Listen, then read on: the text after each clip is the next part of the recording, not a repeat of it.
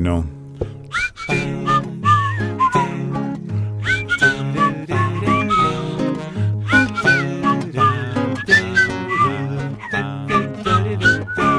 Recuerditos suaves.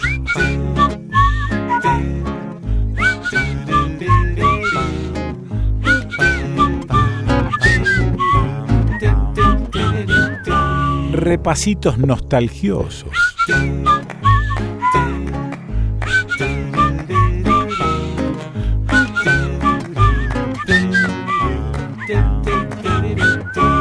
Vienen como en oleaditas.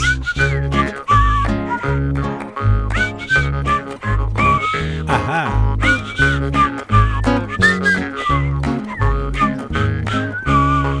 Bueno, bueno, bueno. No, no, no es necesario atajarse. No. No, no, no te prives, déjalos venir.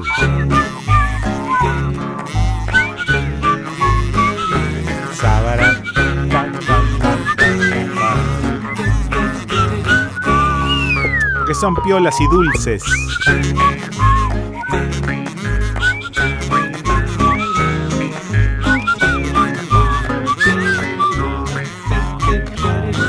Y no necesariamente. No.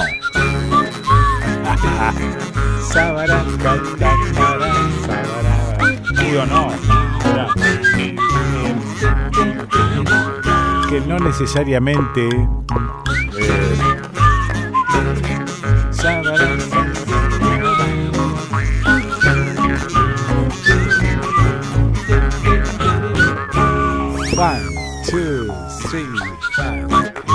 Necesariamente la muerte es triste. No siempre es triste. Ah, depende, ¿no? Como quieras vos.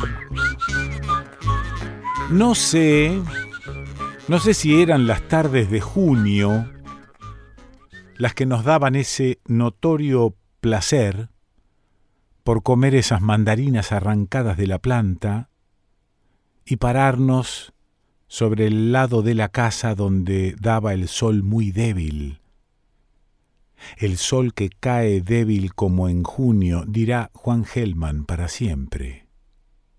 Lo cierto es que ese olor era seductor, pero de algún modo delator al olfato fino de las madres cuando antes de almorzar nos descubrían. Y eran tan ricas, peladas y comidas así en leve transgresión, que no detenía el ciclo de las estaciones, pero se instalaba fuertemente en el recuerdo, como podemos percibirlo hoy sin ningún esfuerzo. Esas mandarinas eran, de alguna forma, industria de mis manos, podría decir, porque el mandarino lo había plantado mi padre con mi ayuda, y el mandato de regarlo hasta que fuera adulto y ofreciera generoso al paladar esa pulpa agridulce hasta el placer. Las mandarinas que venden en las verdulerías nada tienen que ver con estas afirmaba mi padre con indisimulable orgullo. Nosotros tomábamos esta aseveración suya como una ley de hierro, como todo lo que él decía en ese tiempo, sin comprobación, aunque exagerara. Hace poco en un teatro una mujer muy joven se sentó a mi lado y abrió su cartera. Sacó una mandarina y comenzó a pelarla concienzuda y atentamente. Y fue comiendo de a uno todos sus gajos, con mucha concentración, como si fuera el placer más extraordinario de su vida. Como si hubiera venido a este mundo solo a eso, a dejar pasar por su garganta ese jugo agridulce que excedía su función alimenticia y le llegaba hasta lo más profundo de su alma y su recuerdo, y entraba seguramente al rincón más querido de su infancia. Este acto insólito para mí, ya que veía algo así por primera vez, y al mirarla yo con sorpresa, me invitó cortésmente con tres gajos jugosos. Le agradecí aludiendo la incomodidad de su penetrante olor que impregnaría con seguridad mis manos y me respondió que tal vez fuera verdad, pero que no podía abstenerse de comerlas. El olor tan particular de esa mandarina me llevó directamente al accionar de nuestros movimientos con aquella media docena de amigos que trasegábamos las tardes soñolientas saltando tejidos de quintas por el barrio que conocía nuestras travesuras, aunque teníamos nuestras propias mandarinas en nuestras casas, contrariamente a la opinión de mi padre, ninguna mandarina nos parecía más rica y jugosa que aquellas ajenas, que nos costaba la consiguiente carrera si el dueño se percataba o nos pescaba infraganti. En última instancia, hurtábamos las tres o cuatro que nos cabían en los bolsillos. Nunca eran demasiadas, así que supongo que a estas alturas estaremos prescriptos de esa acción sin ninguna mala fe, sin otro destino que realizar una tarea prohibida que nos unía en una acción de cierto riesgo, como para establecer lazos de una amistad que hoy permanece, permanece, sino en el afecto, en el motivo de una conversación nostálgica y llena de comprensión hacia aquellos niños que fuimos. Toda esta evocación que trae rostros queridos y algunos perdidos, trae a mí el olor de una mandarina cuando la vamos pelando y vamos quitando esa cáscara gruesa y aparecen sus gajos relucientes, ahitos de ese líquido que es todo esplendor, ese jugo que brillaba al aire bajo ese sol tan débil, cuando el mundo estaba en sus comienzos y nosotros habitábamos ese lugar perdido del mundo, aunque para nosotros fuera un centro único y perfecto. Bajo esos árboles que nos cedían su sombra protectora sin pedirnos absolutamente nada, y ese aire pleno con sus pájaros que iban hacia un lado, hacia otro, como sin destino aparente, como sin un objetivo claro, aunque, como sabemos, la naturaleza tiene sus leyes que nosotros desconocemos, pero en ese tiempo no lo conociéramos y nos siquiera nos preocupaba.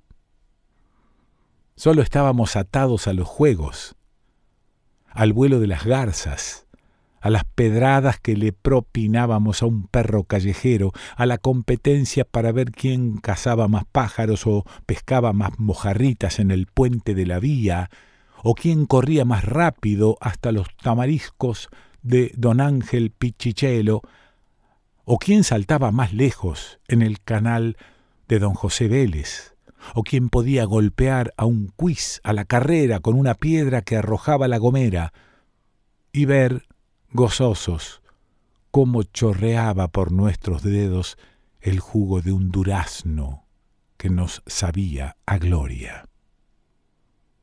También, sobre todo, cómo se nos impregnaba el delicioso aroma de una mandarina.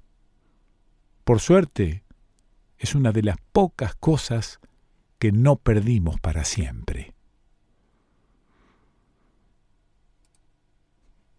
Texto de Jorge Isaías. Qué maravilla. Lo nombra a don Ángel Pichichelo, que vaya a saber cómo lo pronunciaban en el pueblo, en los quirquinchos. Lo nombra. Y hay más sobre Don Ángel, escrito por Jorge Isaías. Bueno, murió el 25 de agosto a los 77 años. Había nacido en los Quirquinchos en 1946, poeta admirado, querido, maestro de generaciones, fue uno de los directores de la mítica revista La Cachimba, recibió el Premio Provincial de Poesía José Pedroni, entre muchos otros. Este era especial porque llevaba el nombre de alguien que admiraba.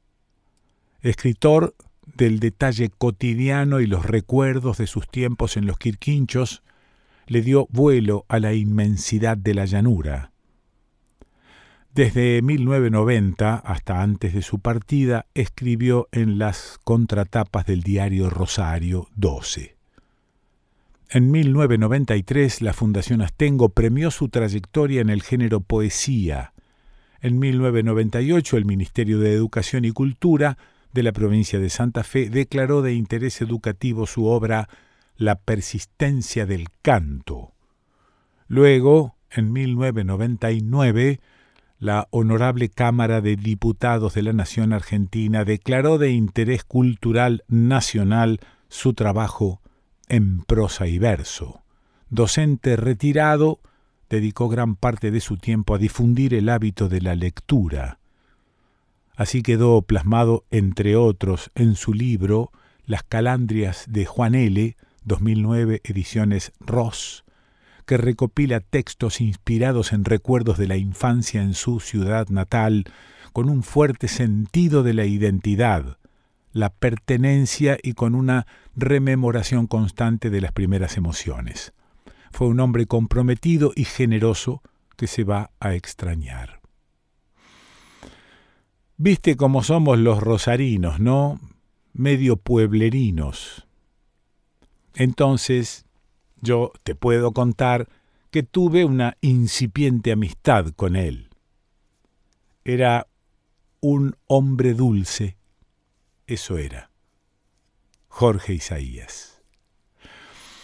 Eh, lo quise recordar con, con este texto, con estas mandarinas, con estas cosas que tienen algunos escritores, que no te develan ningún misterio, pero te recuerdan el misterio que tenés adentro medio escondido. En este caso, esas mandarinas, esas mandarinas en invierno con el tibio sol.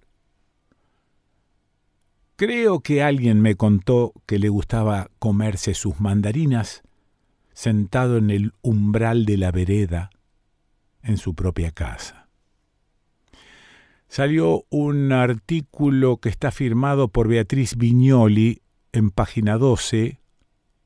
Dice, era un inmenso poeta y era memoria, y ya es memoria, tanto en su poesía como en su prosa como en su humanidad. Respiraba vivo un divino amor por todo lo existente, y de entre lo existente por aquello que lo había nutrido de pequeño. Nadie mapeó como él el territorio de la infancia y de la infancia en un pueblo, en esas remembranzas quincenales que desde esta misma sección nos alegraban la mañana viernes por medio como un canto. Como Adán en el Edén sabía los nombres de las plantas, de todas las bestias y las aves, por él supe que esos pájaros madrugadores pardos y blancos de notable porte, que se saludaban gallardos como doctorcitos y parloteaban con silbiditos Beatles en mi plaza, se llamaban calandrias. Y él había sabido de su mitología por Juan L. En Jorge Isaías, que de él se trata esta eulogia, Celebrar la naturaleza y celebrar al pueblo y celebrar a los poetas eran un mismo banquete de palabras claras. Sus poemas, flechas de amor y de utopía, estaban erizados de dedicatorias que sobresalían como señaladores de flores secas en sus libros. Esas flores que guardan la memoria de un mañana, un paisaje, una conversación pasó por este mundo cantando su belleza y haciéndolo así más bello aún. También cantó la esperanza y la lucha. Que esa voz se haya apagado ahora, justo cuando más necesitamos una voz así, no impide que agradezcamos de todo corazón que haya existido. Adiós, turco querido. Te vas por un camino de casuarinas y almacenes de ramos generales sin tiempo. Honraremos tu huella y otro cantor vendrá a recordarte a vos con esa misma ternura que tuviste para con tu mundo. Allá te vas, hacia el horizonte del sol, grande aún de lejos, como las calandrias de Juanele. Con vos se va un mundo, con vos se va todo lo que recordabas y todo lo que conociste, ese pueblo y ese modo de vivir que ya no existían más que en tu memoria, pero que en tu memoria seguían vivos. Ahora se han ido. Te llevaste tu planeta con vos, nos dejaste tu letra, la huella de tu paso. Correremos como flacos perros de sulky tras ese carromato solar, tras ese mundo perdido. Seguir leyéndote es lo que nos queda. Abrazo inmenso. El 25 de agosto de 2017, exactamente seis años antes de su muerte, anunciamos en este diario que la Academia Hispanoamericana de Buenas Letras y la Fundación Andrés Bello de Madrid le había otorgado a Jorge Isaías el premio Damaso Alonso. Ya había obtenido el premio provincial de poesía que lleva el nombre de su admirado José Pedroni. Estaba contento, agradecido nos contó de su primer encuentro con la poesía lírica, un libro de Amado Nervo que halló en su casa a los 16 años. Lo leí y fue un relámpago, una conmoción. Fui a la biblioteca y empecé a escribir ahí. Era la biblioteca del club. Años después logré que fuera biblioteca popular. Doña Julia me amadrinaba. Había sido abandonada por un poeta. Era una mujer extemporánea en el pueblo, no se parecía a nadie más de los quirquinchos. Ella me protegía mucho. Le mostré los versos, o eso que había escrito, los leyó y me dijo, ¿Vos sabés que sos un poeta? No, señora, no me diga eso. Me empezó a dar libros de poesía. Empecé a leer a Rubén Darío, a los modernistas, Llegó un director nuevo a la escuela, tenía un montón de libros, Alfredo Giseli, una maravilla de tipo. Me prestó todos los libros de Neruda, y yo me volví loco. Me seguí escribiendo con él cinco años, ya estudiante de letras en Rosario. Conoció a Saer y a Juan L. Explicaba así por qué el pueblo donde pasó su niñez era uno de sus principales temas. Dice Cesare Pavese que las primeras experiencias se transforman en mito y que el escritor tiene que escribir sobre ese mito. Firma esta nota Beatriz Viñoli.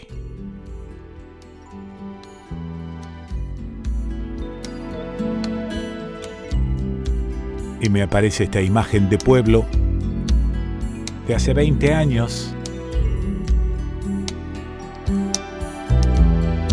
Fander. Mi pueblo es una luz desnuda y verde que duerme con la cara a las estrellas. Fander y Nevia. Con unos pies de arena que se pierden por entre los ahogados y las piedras, un lagarto ciego en la luz. Los hombres de la sangre silenciosa son ramas de la vida que resisten horizonte de inmensidad penosa y el tiempo que los otoños desvisten como un cuerpo de mujer. Mi pueblo es un cielo verde derramado de la altura que guarda un caballo de agua en la curva de la cintura. Es verde como la idea de sus hijos del pasado. Bajo el verde de la tierra que los guarda sepultados. Los años pasan como remolinos sobre la piel humilde de la gente. Poco que decir sobre el destino de tan pequeño corazón caliente que no pudo nunca crecer. Mi pueblo es como un párpado hechizado de un ojo verde abierto por el clima, donde se van enamorados los hombres con toda la magia encima y un día vuelven a morir. Mi pueblo es un cielo verde derramado de caballo de agua en la curva de la cintura. Es verde como la idea de sus hijos del pasado, bajo el verde de la tierra que los guarda sepultados. Están los veranos presos en los huesos de los hombres y el vientre de las mujeres marcando las estaciones. Cuando mi pueblo se duerme de la muerte y el trabajo. El sueño es el agua verde que se pierde río abajo.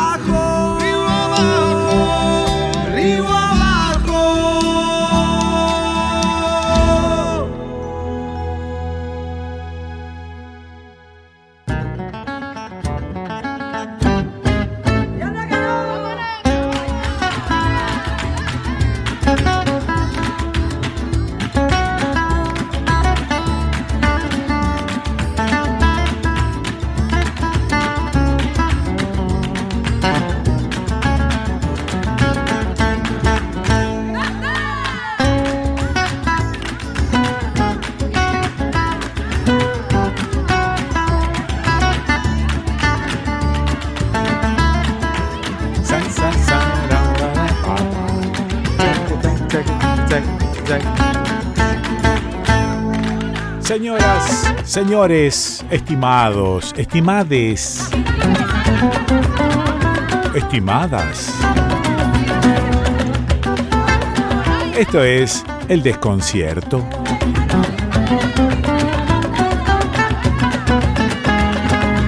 Y como verán, recordamos a un amigo en la apertura de hoy y no nos metimos con... eh, ¿Cómo se llama este tipo? Espera.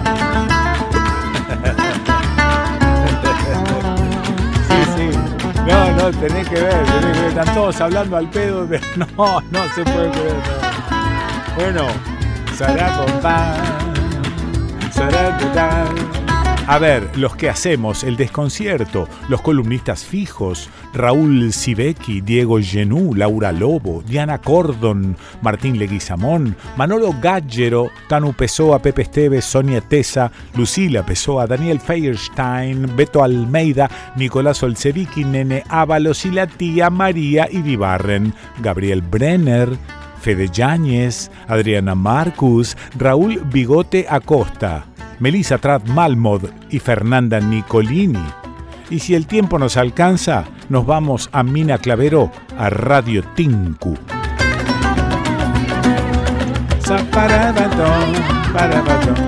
A ver, los desconcertantes de todos los días, el incondicional streaming internacional de Adrián Badino, los cantores desconcertantes de Diagonal 8, las voces de Omar González Frau, los relatos de Alejandro Raymond, la paciencia de Sebastián Fernández, las reparaciones de Julio Villarroel, armando imágenes en movimiento, Gia abondándolo, doppia belarga, los malabares de nuestro bombero Nico Tomé, la presurosa producción de Caro Pórfido y Leda Berlusconi y la conducción de... ¿Quién les habla?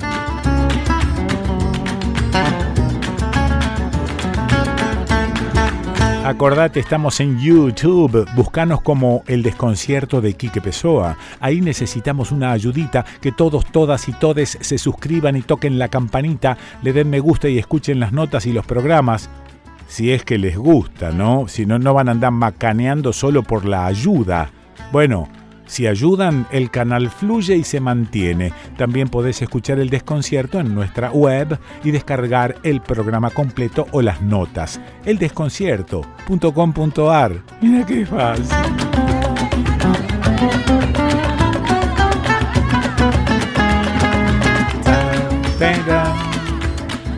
Bueno, sabes que siempre hay un repasito, sí, eh, qué pasó, un previously, qué pasó en el programa anterior, así que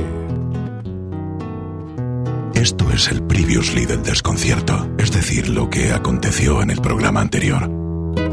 Tiene como una vivencia de que se va a morir, digamos, porque en el ataque de pánico no tenés la sensación de que tenés un ataque de pánico.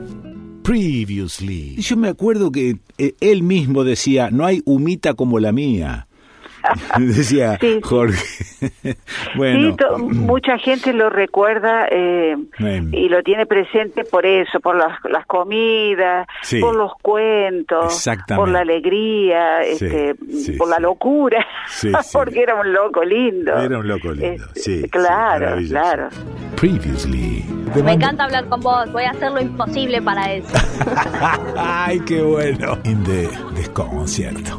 Pero ahora aparecen tres hechos que hacen que la Argentina sea diferente. Somos tercera reserva mundial del litio, segunda reserva mundial de gas y petróleo no convencional en vaca muerta y primer reserva de agua dulce. Claro.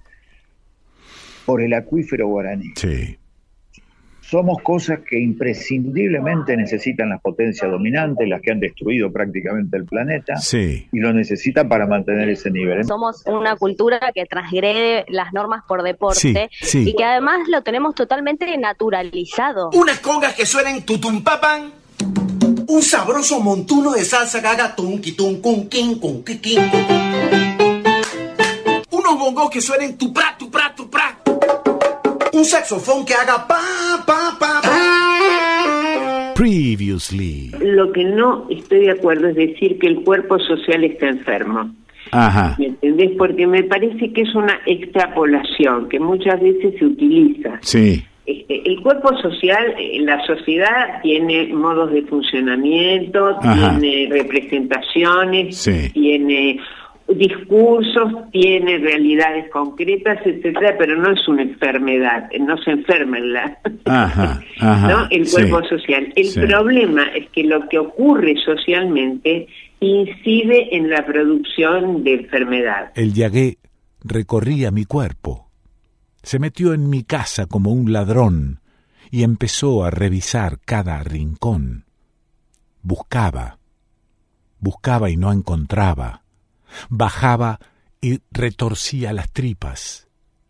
Subía y causaba náuseas, pero no salía. Algo es algo, peor es nada, dijo el diablo con maldad, y se llevó para el medio de los infiernos una monja y caridad. Y algo es algo, peor es nada, dijo el diablo con maldad, y se llevó para el medio de los infiernos, y se llevó para el medio de los infiernos, y se llevó para el medio de los infiernos una monja y caridad.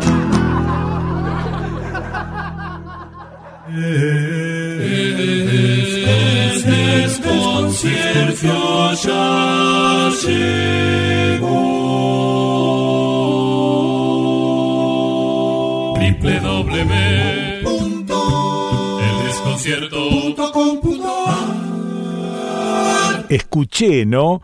Con el quilombo que tenemos en este país, ¿qué carajo me importa qué pase en Ecuador? ¿O qué carajo me importa qué pase en Guatemala? Esto de alguna manera es parte de la realidad, ¿no? Porque estamos muy este, atareados y encima aquello que llamamos los medios de comunicación hegemónicos nos tienen aleccionados en esa tarea. Ahora está todo el mundo hablando mal de mi ley. Y si hablan de mi ley es porque está ocupando un lugar sumamente importante y porque vino a rellenar un agujero que estaba allí y que podría haber rellenado cualquiera. Pero, digamos, de esto, de Ecuador y de Guatemala, quiero charlar con Raúl Sibeki, que está ahí preparando el agua para el mate en eh, eh, Uruguay.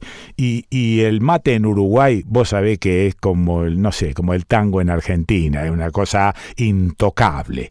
Eh, Raúl, una religión laica. Es una, es una religión. Bueno, en Uruguay, eh, no sé si fue en Nueva Palmira, una vez que yo tenía una embarcación, hicimos un viajecito, vi un tipo andando en una motoneta con el mate en una mano y el termo debajo del brazo. Casi te diría que, no sé, había un viejo escritor uruguayo que decía que los uruguayos tienen un músculo que va desde el codo hasta el plastrón costal, ¿no? Que es el músculo del termo. ¡Qué maravilla! Bueno, ¿cómo estás, Raúl? Muy bien. Yo sé que querés que hable de Ecuador y Guatemala, pero un día, un día con tiempo, te voy a contar cómo se ve la Argentina desde, desde fuera de Argentina, ah, ah, pero ah, no ahora. Bueno, bueno, bueno, bueno. Pero eh, sí, me, me interesa eh, refutar al individuo que dijo qué carajo me importa, porque en algún punto nos tiene que importar. Yo no sé si nos importa, pero nos tiene que importar. Ecuador, elecciones en Ecuador, sí. Sí, las elecciones allá, eh, bueno, yo estuve justo el día de las elecciones, fui por otra cosa. Sí. Eh, y me sorprendió la calma que había, mucha gente votando. Mm. Las mesas de varones y las de mujeres están separadas, hay mesas para cada sexo, parece que eso es nuevo. Y será por lo del cuarto osturo para prevenir problemas. Pero este, sucedieron dos cosas contradictorias. Por un ah. lado avanzó la derecha, la derecha presentó, tuvo cuatro candidatos con un relativamente buen resultado, y por otro lado ganaron los ambientalistas, que consiguieron frenar la, el 60% de los votos, frenar la explotación de petróleo en el Parque Nacional Yasuní, un parque que es de una enorme biodiversidad mm. en la selva, mm. en la selva ecuatoriana, y consiguieron impedir que en la zona de Quito, eso se votó solo en, en Quito, la, las 12 proyectos de minería que hay quedaran parados. Se llama el Chocó Andino mm. y también es una zona de mm, diversidad biológica muy importante, pero de montaña, a diferencia del Yasuní. El Yasuní es un eh, eh, fue movilizado por un movimiento que se llama Yasunidos, ah. que es un movimiento social muy amplio, muy creativo, muy juvenil, que danzan en las calles, zapatean en las calles. Mm. Eh, y eh, hace 10 años este, empezaron con, con, esto de dejar el petróleo en tierra, porque Correa no había conseguido financiación internacional para dejarlo. La Corte Electoral les anuló la mitad de las firmas, bueno, un desastre, y al final ganaron. Ahora el gran problema es cómo hacer para que las empresas petroleras y el Estado ecuatoriano, que es Petroecuador quien está ahí, eh, no diga, bueno, no hay dinero para desmontar la infraestructura, porque vale 500 millones desmontarla, y se queda ahí y dentro de 10 años que ya vuelven a explotar. Claro. O sea, ese es el gran tema actual. Por otro lado, con el asesinato de un candidato presidencial, Villavicencio, trastocó todo el panorama, todo, todo completamente. Y la candidata del correísmo, Luisa González, eh, fue la primera, con mm. el 34% de los votos, aguantó muy bien pese al cimbronazo, pero, pero bueno, pasó a segunda vuelta a Novoa, que es de una familia de las más ricas de Ecuador, eh, una familia que se enriqueció con las plantaciones de banano en la costa y con el camarón y otros productos este, de, la pesca, ¿no? Y parece que tiene la flota de, barcos frigoríficos, una de las más grandes del mundo. Sí. Ahora, Raúl, eh, este eh, Villavicencio, eh, ¿qué partido representaba y si se sabe quién? Era un movimiento que se llama Construye. Sí. el tipo siempre estuvo muy enfrentado a Correa. Ajá. Y dicen que fue Correa el que lo mandó matar. Yo creo que en realidad ahí tiene razón Correa, aunque yo no soy correísta, fue la derecha, ¿verdad? Quien eh, formalmente fue el narcotráfico, pero hoy diferenciar entre narcotráfico, Estado y derecha hay un gran lío, ¿verdad? Sí, sí, sí. Correa dijo que Ecuador es un, Estado fallido, puede ser que tenga razón, mm. pero yo volvería a una pregunta si es un Estado fallido, ¿para qué querés gobernar un Estado fallido? Claro, claro. No vas a poder hacer nada. Pero ellos dicen, bueno, pero cuando esté yo ya va a dejar de ser fallido. ¿no? muy, bueno. Sí, muy bueno, muy bueno. Todos quieren llegar con el argumento que sea. Sí, sí, lógico. Está bien. Bueno, la situación en este momento con respecto al asesinato, ¿cuál es? ¿No se investigó más? Hay, una investigación en curso, hay gente detenida. Ajá. Al autor material de los disparos, la policía lo mató después. Ah. innecesariamente porque ya estaba detenido, lo cual da a entender, bueno, y además no había escolta justo ese día, ni coche blindado, sí, sí, da a entender que hubo una clara complicidad policial en el crimen, ¿no? No sé por qué, lo, no sé por qué lo relaciono con eh, otro crimen en el 60 y pico en Estados Unidos, con Kennedy, ¿no? Viste que, pasó, que pasó después con los culpables y, y cómo se fue enredando un poco todo y ah, fueron ah. ensuciando la cancha. Claro, son maestros en ese arte de evitar que haya justicia. Claro. Pero además, en este caso, eh, era muy obvio que Villavicencio era el anticorreísta por esencia y por qué lo va a mandar matar, ¿verdad? Sí, sí. Aquí hay una cosa muy obvia, pero lo que sí sabemos es que eh, la policía es el, primer cuerpo que el narco infiltra en todas partes, este, y bueno, y, la justicia y bueno, y parecería que sí, hay, ellos dicen, los muchos ecuatorianos críticos, esto es un narcoestado. Ah, listo. Es una acusación muy fuerte, pero yo creo que va en ese camino. Está bien. Eh, termino diciéndote una cosa que leí, que escribió Petro en su Twitter, que me parece muy lúcida. Dice, antes las rutas de la cocaína iban de Colombia hacia Estados Unidos, sí. pasando por Centroamérica y México. Con el fentanilo, eh, sí. Eh, cayeron los consumidores de cocaína en Estados Unidos. El fentanilo es una droga sintética que mata a 100.000 personas por año, eh, eso y los opioides en Estados Unidos. Y como se consume menos, cayó el precio de la cocaína. Ahí está. Entonces ahora las rutas, en vez de ir para el norte, van de Colombia hacia el sur. Eso es. Para llegar a Asia y para llegar a Europa vía Ecuador, Brasil. Entonces es un lugar fundamental, Ecuador estratégico, para el narcotráfico.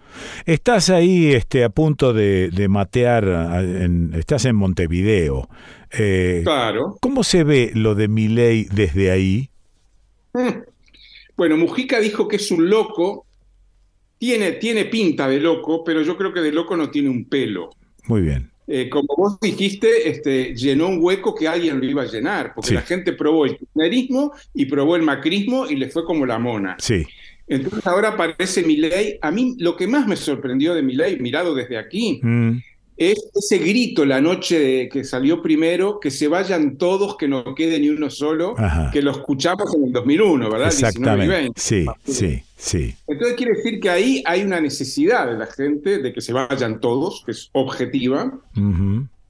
Y me parece que dice cosas que no va a poder hacer. Por ejemplo, yo creo que no va a poder romper con China, porque si no, ¿qué hace con la soja? Claro. Si rompe con China, al día siguiente tiene a los principales en cultivar los pools de siembra en la puerta de la Casa Rosada. Sí, sí, sí, sí. tampoco va a poder salir del Mercosur, porque la otra exportación importante de Argentina son las autopartes a Brasil. Sí, pero vos sabés que él tiene la viveza de, ir corrigiendo despacito el, rumbo, porque por eso digo, no es ningún loco Y entonces tiene la viveza de ahora decir, bueno, esta es una posición del Estado, pero no de los particulares. Los particulares pueden seguir haciendo negocios con quien quieran, incluido China. Entonces, es el Estado, según dice él ahora, este, corrigiendo y enmendando su propia plana, pero la va corrigiendo levemente para no molestar. Es muy vivo el tipo. Sí, sí, y se da cuenta que no va a poder hacer lo, lo que dice que va a hacer. El punto para mí que no tengo claro es la dolarización. Sí. Yo no sé si va a dolarizar, si puede dolarizar. No, bueno, bueno, bueno. Raúl, Raúl, Raúl ya la pateó para adelante. Dijo, no es ah, algo, no es algo que vayamos a hacer ahora. Ya está, la pateó para adelante. Va sacando dudas para seguir, para seguir manteniendo los votos que tiene. Esto es. Igual creo que es una posición frágil yo sospecho que va a llegar a segunda vuelta. Eh, pero bueno, estamos, estamos desde aquí de Uruguay, estamos hablando de Argentina, que para los uruguayos es un país muy imprevisible, me imagino que para los argentinos también. y Argentina pasó de, la hiperinflación a, la cero inflación cuando la convertibilidad. Sí. El gran lío fue la salida de la convertibilidad. Claro. Entonces, yo creo que es un escenario muy inestable, muy imprevisible, puede ganar cualquiera de los tres, hmm. o sea, Massa, Bullrich o, o Milley. Yo así con la voz chiquita te voy a decir, no sé a quién le tengo más miedo, si a Milley o a Bullrich, ¿verdad? Eh, claro, porque Milley es la ingobernabilidad, eh, Bullrich es una gobernabilidad autoritaria. Sí. Y Massa es más de lo mismo, y queremos más de lo mismo, bueno, no sabemos lo que queremos. Sí, sí, está bien, está bien. Massa es más de lo mismo, esto es cierto. Pero parecería ser que nos están presentando a que el resto es peor que más de lo mismo. entonces, entonces realmente tenemos... No tengo la menor duda. Sí, Por eso, ayer una señora mayor me pregunta... si yo fuera Argentina, aquí en Montevideo, no sabría lo que hacer. Ajá, bueno. Y te la paso a vos, capaz que, que sí sabes lo que hacer o no. No, no, no, no. E, es, obvio que hay una mayoría que no sabemos qué hacer. Que, que, que, no vemos ninguna salida próxima, que no vemos la lucecita en el fondo del túnel, como decía el Chacho Álvarez hace 10.000 años, la lucecita en el fondo del túnel. Bueno, pues no se ve. Entonces, eh, no sabes si meterte en, Guatemala o en Guatepeor. La verdad es que no, no lo sabes. Eh, Raúl, no importa, ¿eh? yo te quiero igual. Muchas gracias, compañero. Te mando abrazo grandote y gracias por este ratito. Otro para vos, abrazo enorme. Bueno. Bueno, lo escuchaste a Raúl Sibeki. ¿Y dónde, dónde vas a escuchar a Raúl Sibeki? En el desconcierto.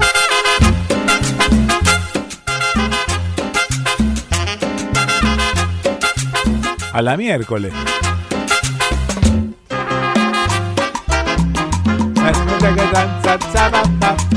Te hice escuchar a Los Blanco. Merecumbe a lo blanco.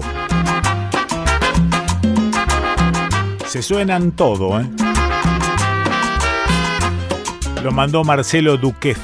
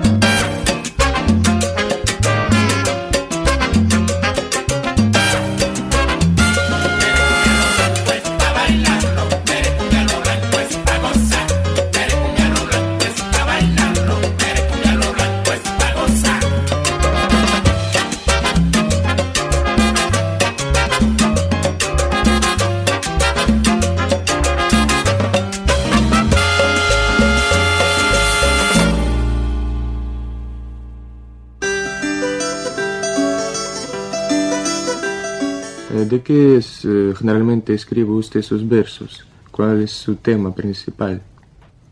De los trabajos del hombre, de sus combates, de sus luchas, de sus alegrías, de sus penas.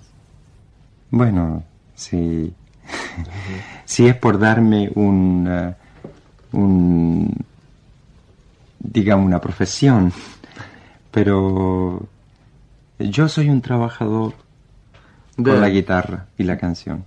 Te recuerdo, Amanda, la calle mojada, corriendo a la fábrica donde trabajaba Manuel.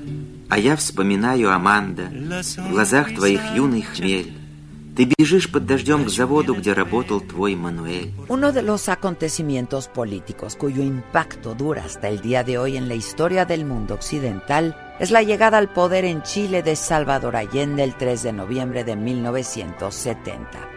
Abanderado de la Unidad Popular Allende, no solo se convirtió en el primer mandatario socialista en el mundo en ser elegido democráticamente, sino también el primero en intentar transitar al socialismo mediante la vía pacífica. Eh, estos cambios influyeron de alguna manera en su poesía, en sus canciones. Sí, eh, claro que sí. Eh, comenzamos a construir el socialismo. Empiezan nuevas tareas. La juventud está con metas de desarrollo productivo. Eh, los trabajadores están dirigiendo las fábricas.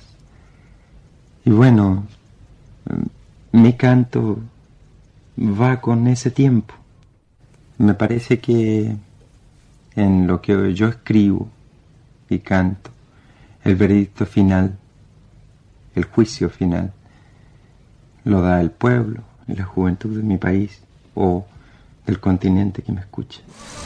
A partir de las 3 de la tarde del día 12, unos 600 académicos, estudiantes y trabajadores de la universidad fueron llevados a la fuerza al cercano Estadio Chile.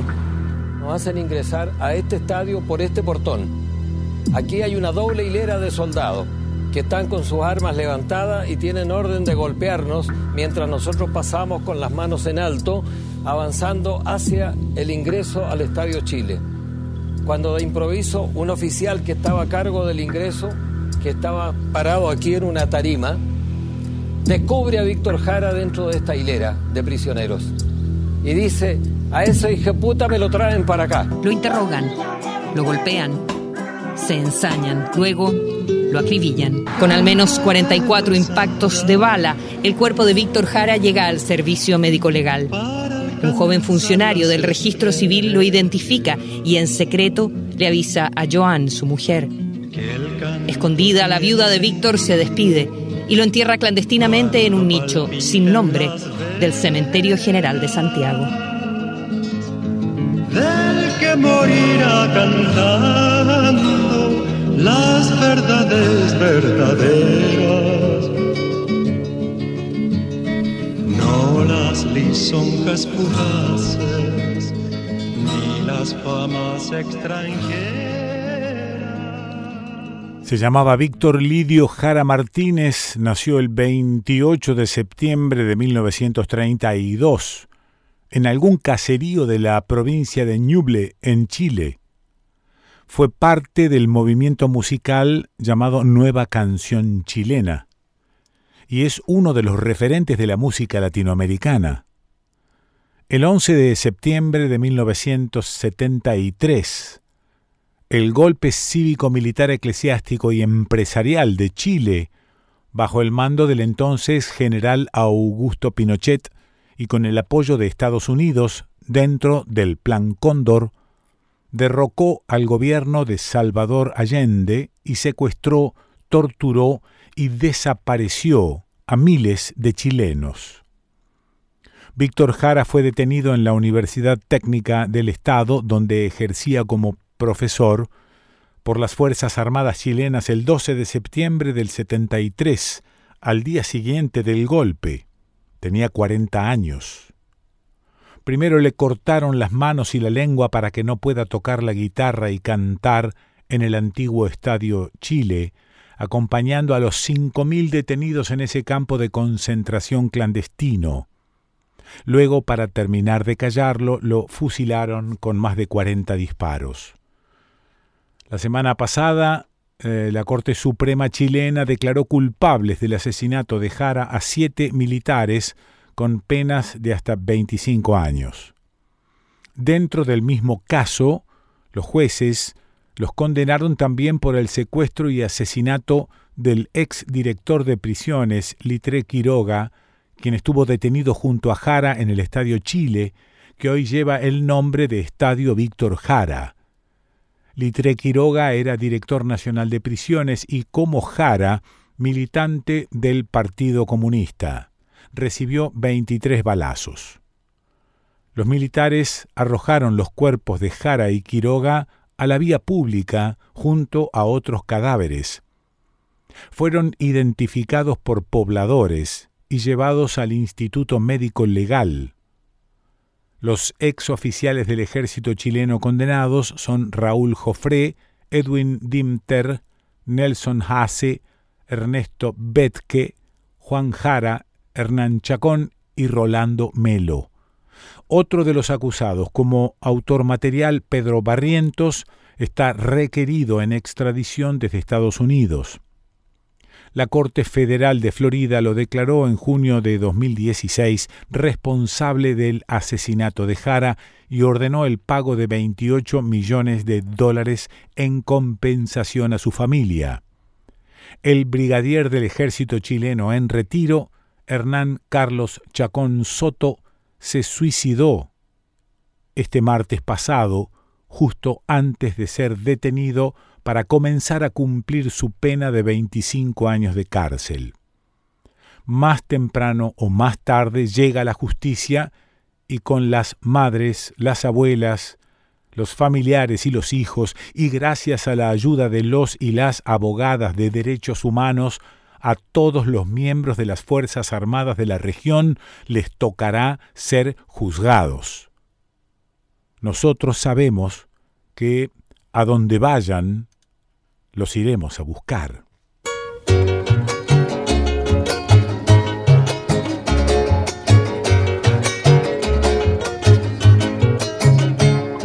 Arrímese más pa' acá, aquí donde el sol calienta si usted ya está acostumbrado a andar dando voltereta y ningún daño le hará estar donde las papas queman y ningún daño le hará estar donde las papas queman. Usted no es nada, no es chicha ni limona, se lo pasa manoseando caramba, zamba su dignidad.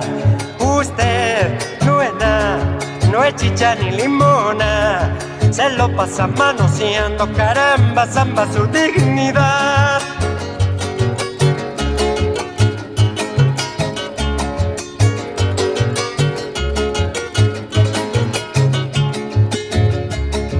La fiesta ya ha comenzado y la cosa está que arde. Usted quiere el más quedado, se quiere adueñar del baile. Total a los olfatillos, no hay olor que se le escape total a los olfatillos, no hay olor que se le escape. Usted no es nada, no es chicha ni limona, se lo pasa manoseando, caramba, zamba su dignidad. Usted mire, no es nada, no es chicha ni limona, se lo pasa manoseando, caramba, zamba su dignidad.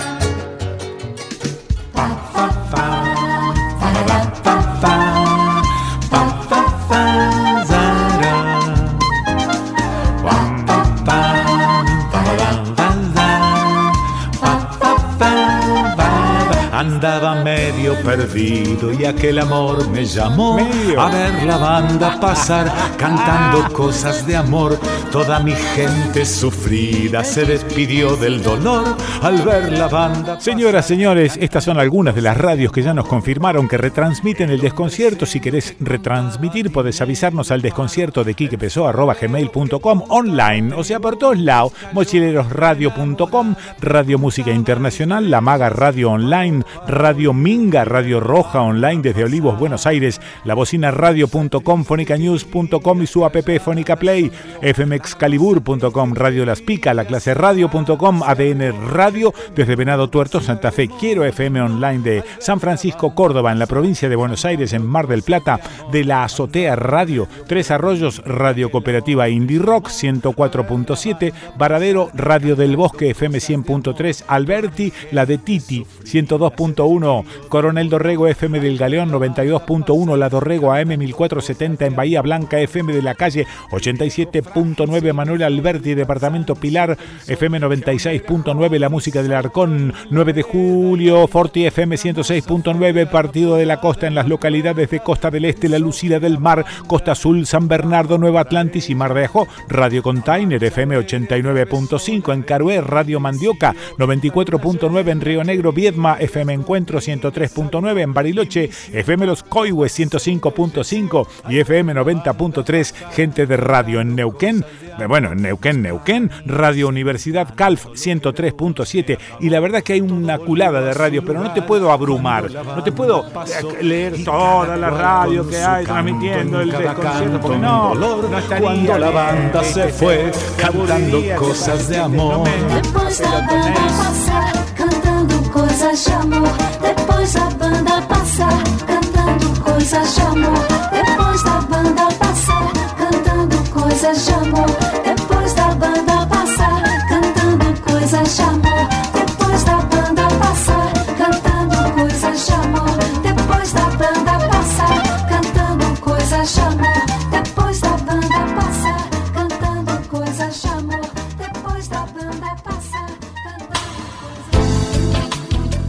A ver, ¿qué significa esta frase? Contarás Hermanos diseña y fabrica componentes térmicos para sistemas de calefacción, sensores y controladores. Es decir, fabrican todo lo que produce y controla el calor para la industria. Resistencias, termocuplas, hornos, calefactores. Un ejemplo, en los laboratorios necesitan calentar algunos fluidos con un estricto control de la temperatura. ¿Ves? Contarás hermanos. www.contarás.com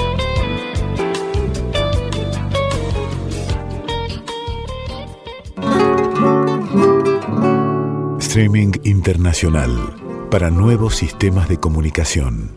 Streaming internacional para las emisoras que quieran incluir su programación en Internet. Streaming internacional para aquel que quiera poner en la web su propio programa de radio. Streaminginternacional.com.ar Streaming Internacional, todo junto. Streaminginternacional.com.ar Un, dos.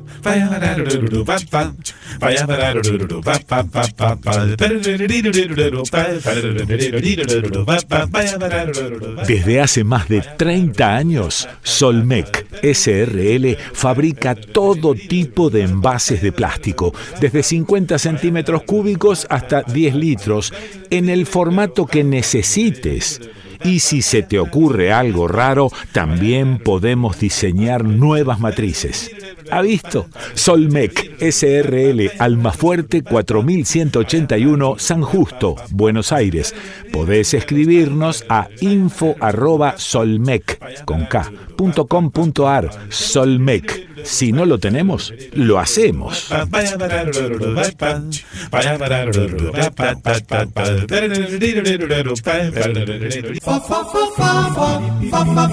Hola Kikito, estamos llamando. No, no, no, mandándome. Facebook, ¿qué chateando, tuiteando, whatsappeando. Queremos jugar. A ver, a ver, espérate porque tengo algunos oyentes que nos escribieron por mail y en las plataformas habilitadas para ello. Felipe Berbari, buen día, don Quique. Francisco Nalino, buen día, Quique, muy bueno lo suyo. Jorge Pradi, buen día, esperando el inicio del dignísimo programa y si arrancás sin mi ley, ya vamos bien. Abrazo. Pablo Mallorca, hola Quique, desde Pilar, provincia de Buenos Aires. Te saludo, te escucho, abrazo. María Silvina La Raza, desde Esquel, buen programa, buen día. Compartiremos mates y escucha, gracias por otro sábado. Diego Mauro, hola Quiquito, acá en San Vicente, esperando el chiflido inicial del programa. Ahí está, ya se escucha, grande Quique. Claudia Cali Ferreira. Hola querido Quique, cumplo años y pido un deseo que sea colectivo, que construyamos todos un mundo posible, sin desigualdad ni tan tremenda codicia. Gracias por estar ahí. Graciela Casali, Claudia Cali Ferreira, me sumo a tu deseo. Cariños para el gran Quique y su hermosa familia. Eh, Hernán Chicheri, buen día, Quique. Qué canallesco lo de un programa televisivo del canal del Clarinete en donde los periodistas se burlan y tienen conductas xenófobas hacia dos integrantes indígenas. Patético. Saludos, Mauricio Balica. Buenos días, Rico Mate, Salamandra Encendida, Hernán. ¿Cómo habrá sido ese episodio que hasta Romina Mangel lo criticó con dureza al conductor Doman y a la movilera? Hoy celebrando la vida, almuerzo con Norita se refiere a Norita Cortiñas. Gabriel Laganga, buen día, te saludo desde Sáenz Peña, 3 de febrero, como siempre escuchándote y reflexionando, te escucho por YouTube, porque no siempre anda la página. La producción acota presurosa, tuvimos alguna cosita un par de sábados, pero venimos chequeando los últimos y funciona bien. Sebastián Quinelato, buen día Kike y equipo acá en Cero Dino, con la oreja bien destapada. Guillermo Cerné, luminosa Marga Pessoa, como su increíble increíble y bello relato de la toma de ayahuasca, el yagué, que fomenta la formación de neuronas y conecta con nuestro maravilloso universo interior. Y gracias, Quique, por no hablar de Massa, Milei, Bullrich o los saqueos inexistentes acá en Gualeguaychú sigamos desconcertándonos en este último sábado de agosto. Valeria Craboleda, impresionante la apertura, acomodando los melones, como siempre, Pessoa, gracias. Alejandra Sfregola, gracias mil. Margarita, Quique, el vecino, el pasto y las estrellas. La producción acota presurosa. Guillermo, Valeria y Alejandra se refieren a la apertura del programa del 26 de agosto, en la que compartimos un escrito de Marga Pessoa sobre la ayahuasca. Ahora Marga, cantante en México y en ese momento habitando un poblado en Colombia. Andrea Santa Paola, el sábado 26 de agosto dijiste una frase que me llevó a la clase de literatura de la secundaria en los 70. Recuerde el alma dormida, avive el seso y despierte, contemplando cómo se pasa la vida, cómo se viene la muerte, tan callando cuánto presto se va el placer, cómo después de acordado da dolor, cómo a nuestro parecer cualquiera tiempo pasado fue mejor. Ariel Enrique D'Angelo Democracia es una etiqueta de los enemigos del norte. Tenemos que defender los amigos de nuestro club, Grande Quique y Carlitos del Frade, dice Ariel. ¿Qué más tengo por acá? Carla Furnari, buen día. Aquí Carlita de Cosquín, esperando la tormenta de Santa Rosa con ganas de que empiece la primavera y le llegue este abrazo a mi mamá, que está en Tornquist, Sierra de la Ventana. Estos espinillos y frutales florecidos son los más bellos escuchando poesía. Gracias y saludos también para Ale Raymond, que con sus libritos pequeñitos nos dio tanta, tanta magia.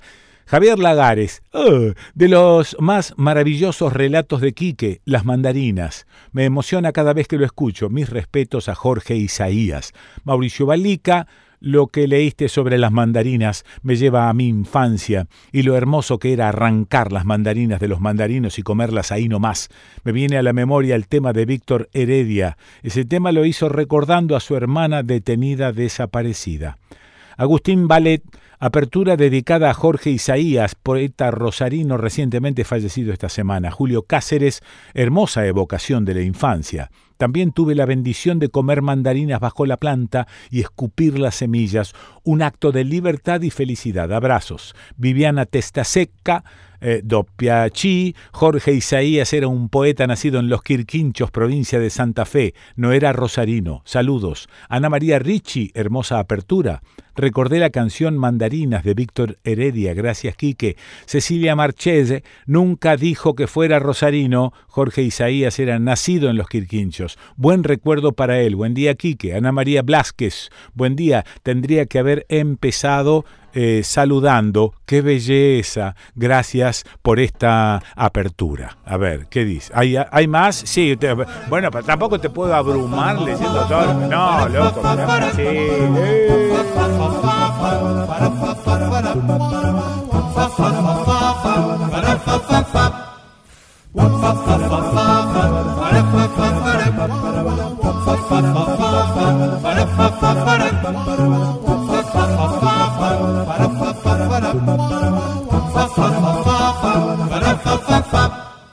Bum, bum, bum, bum.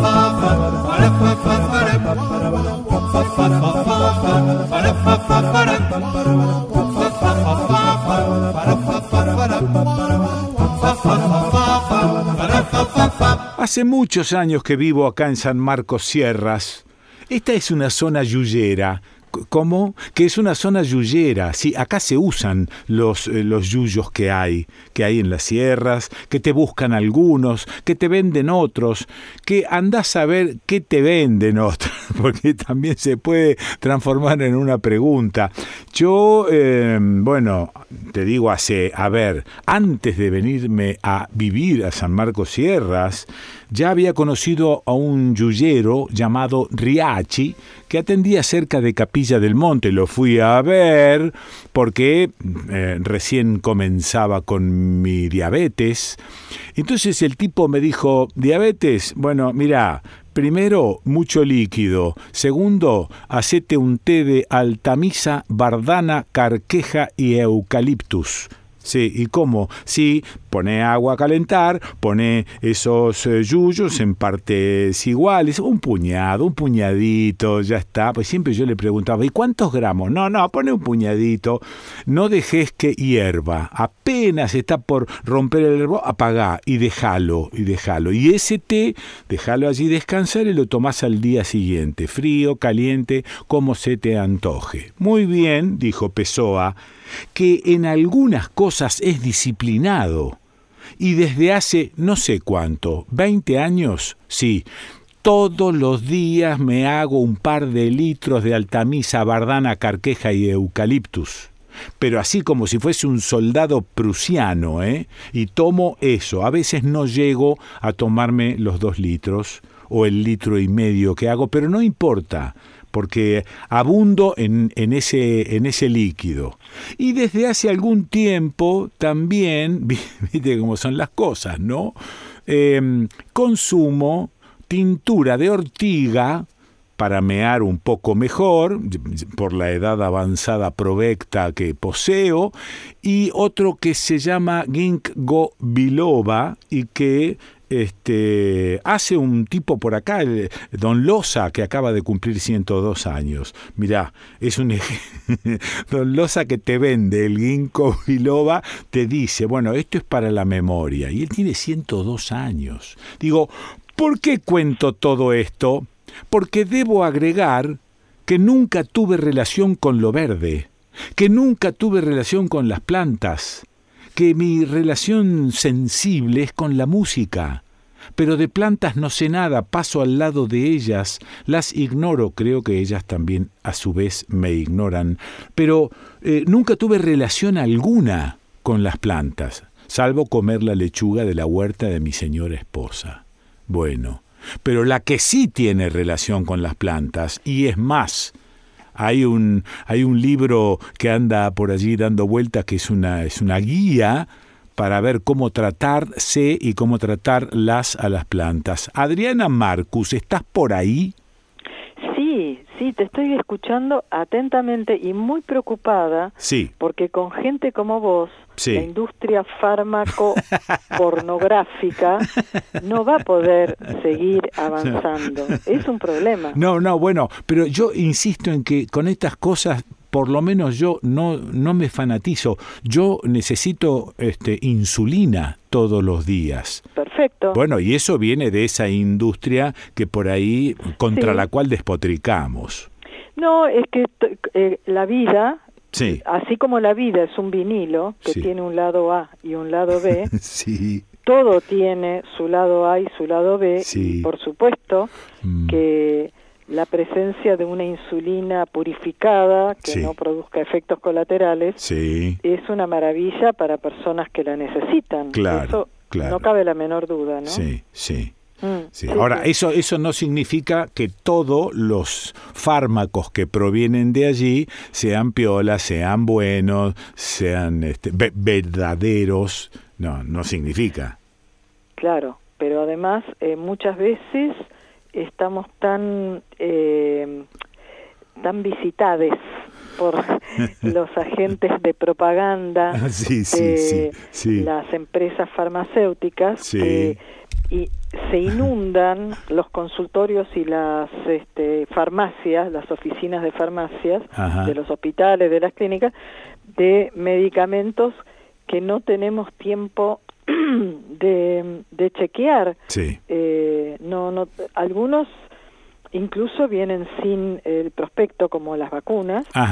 Y no sabemos lo que estamos indicando, cuáles son los efectos colaterales, etcétera, así como tampoco sabemos las personas que indicamos, no sabemos cuánto cuesta el medicamento y qué le vamos a pedir a la gente que gaste en la farmacia. Sí, sí, sí. bueno, lo del, lo del negocio de los medicamentos ya sabemos, ¿no? Que hay tres negocios fundamentales eh, en este planeta, las mercas, las drogas, eh, las armas y los medicamentos. Claro, es un negocio monstruoso que se pueden ver como drogas, como decía Paracelso, todo depende de la dosis. un determinado remedio puede ser un veneno o un remedio, ¿no? Muy bien, muy bien. Este, el tema en realidad, eh, lo, lo que pasa es que eh, quienes crecimos en el, en el medio urbano y hemos sido formateados por eh, una mirada muy materialista y muy, entre comillas, científica, sí.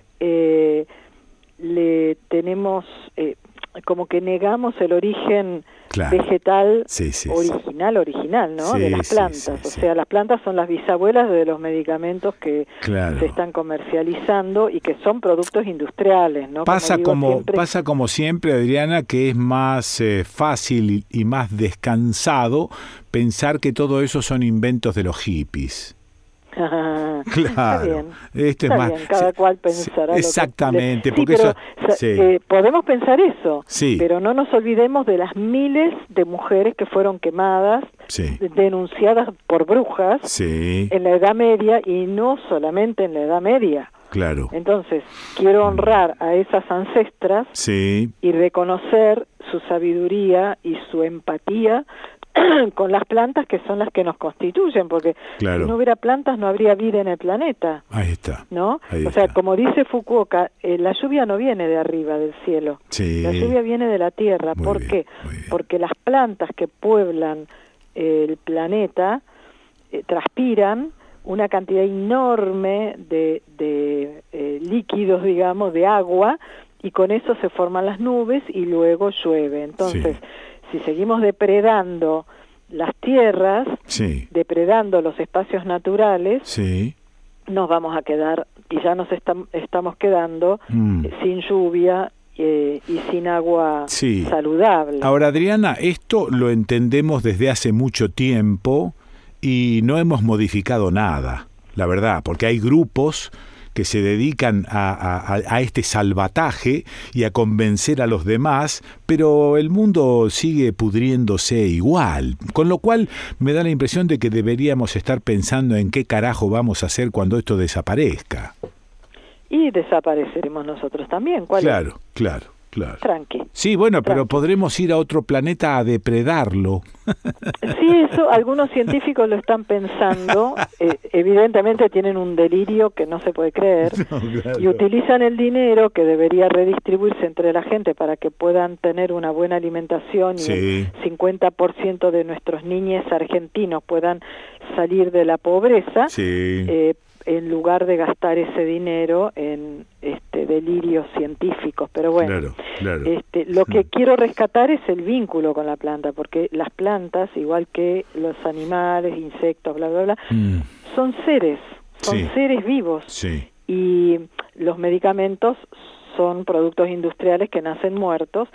Y entonces eh, empezar a mirar a las plantas con mucho respeto, con mucha eh, con mucha capacidad de observación, como suelen tener los pueblos originarios, los campesinos, las personas que realmente viven en los lugares que todavía sobreviven a la gran depredación, y aprender de esas plantas, porque ellas tienen mensajes para darnos. Eh, mm.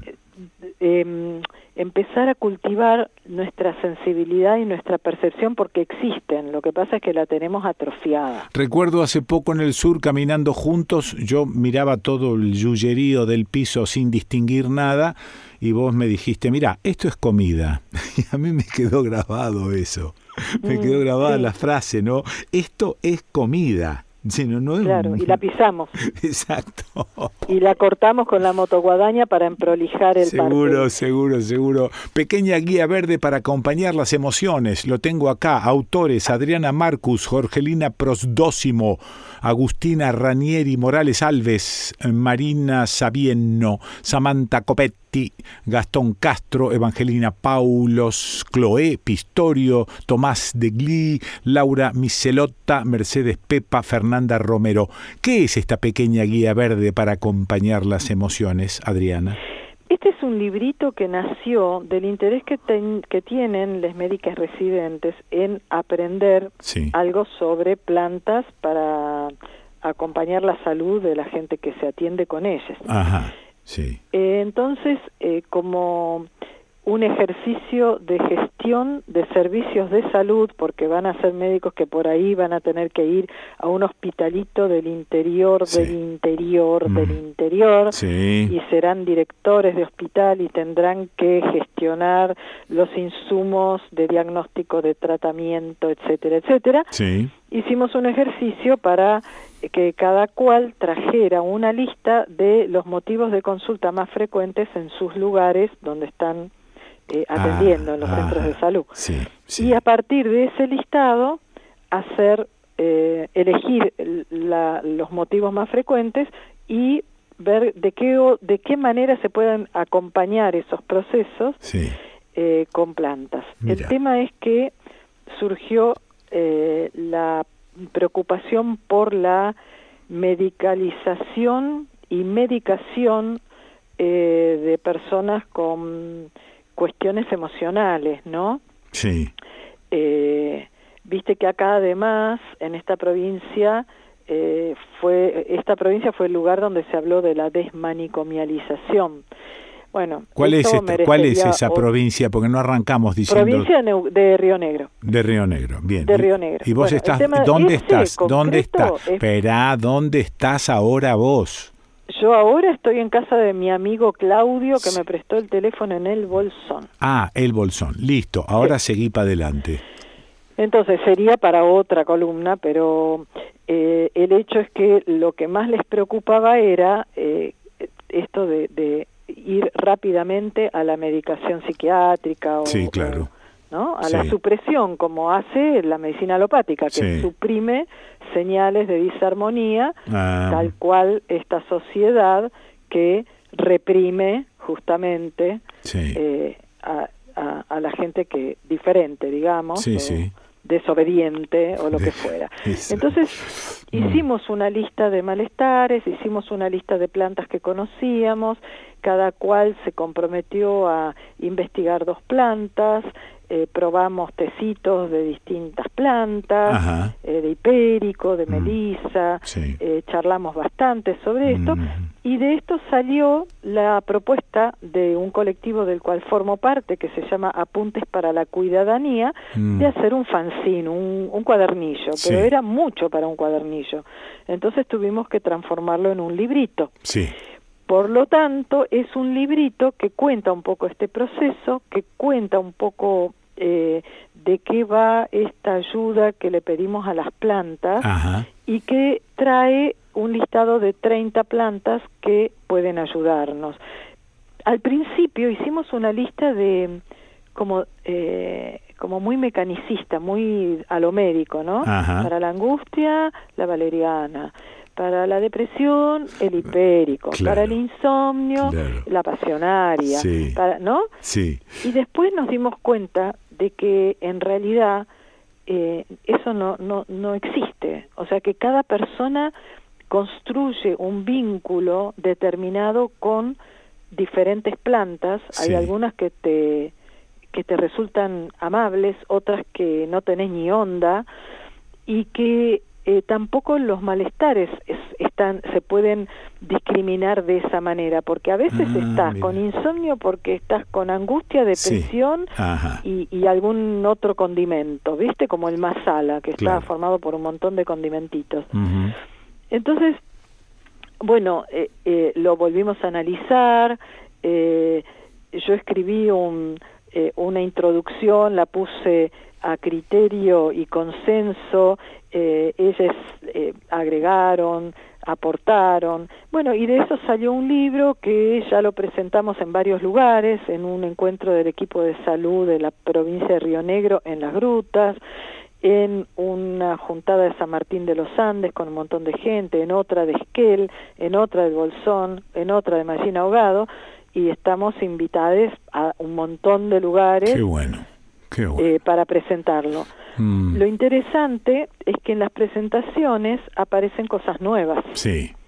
¿No? Sí. Y dos cosas nuevas importantes que por ahí faltaron en la primera edición y van a estar en la segunda, que ya está en ciernes, es em, una eh, la este cambio de que lo que viene de afuera, como que, que, no que cambie el gesto, que no sea me clavo tal medicamento para mm, poder eh, atravesar esta situación y en vez de clavarme tal medicamento me clavo gotitas o un té de determinada planta. No mm. es eso solamente. Claro.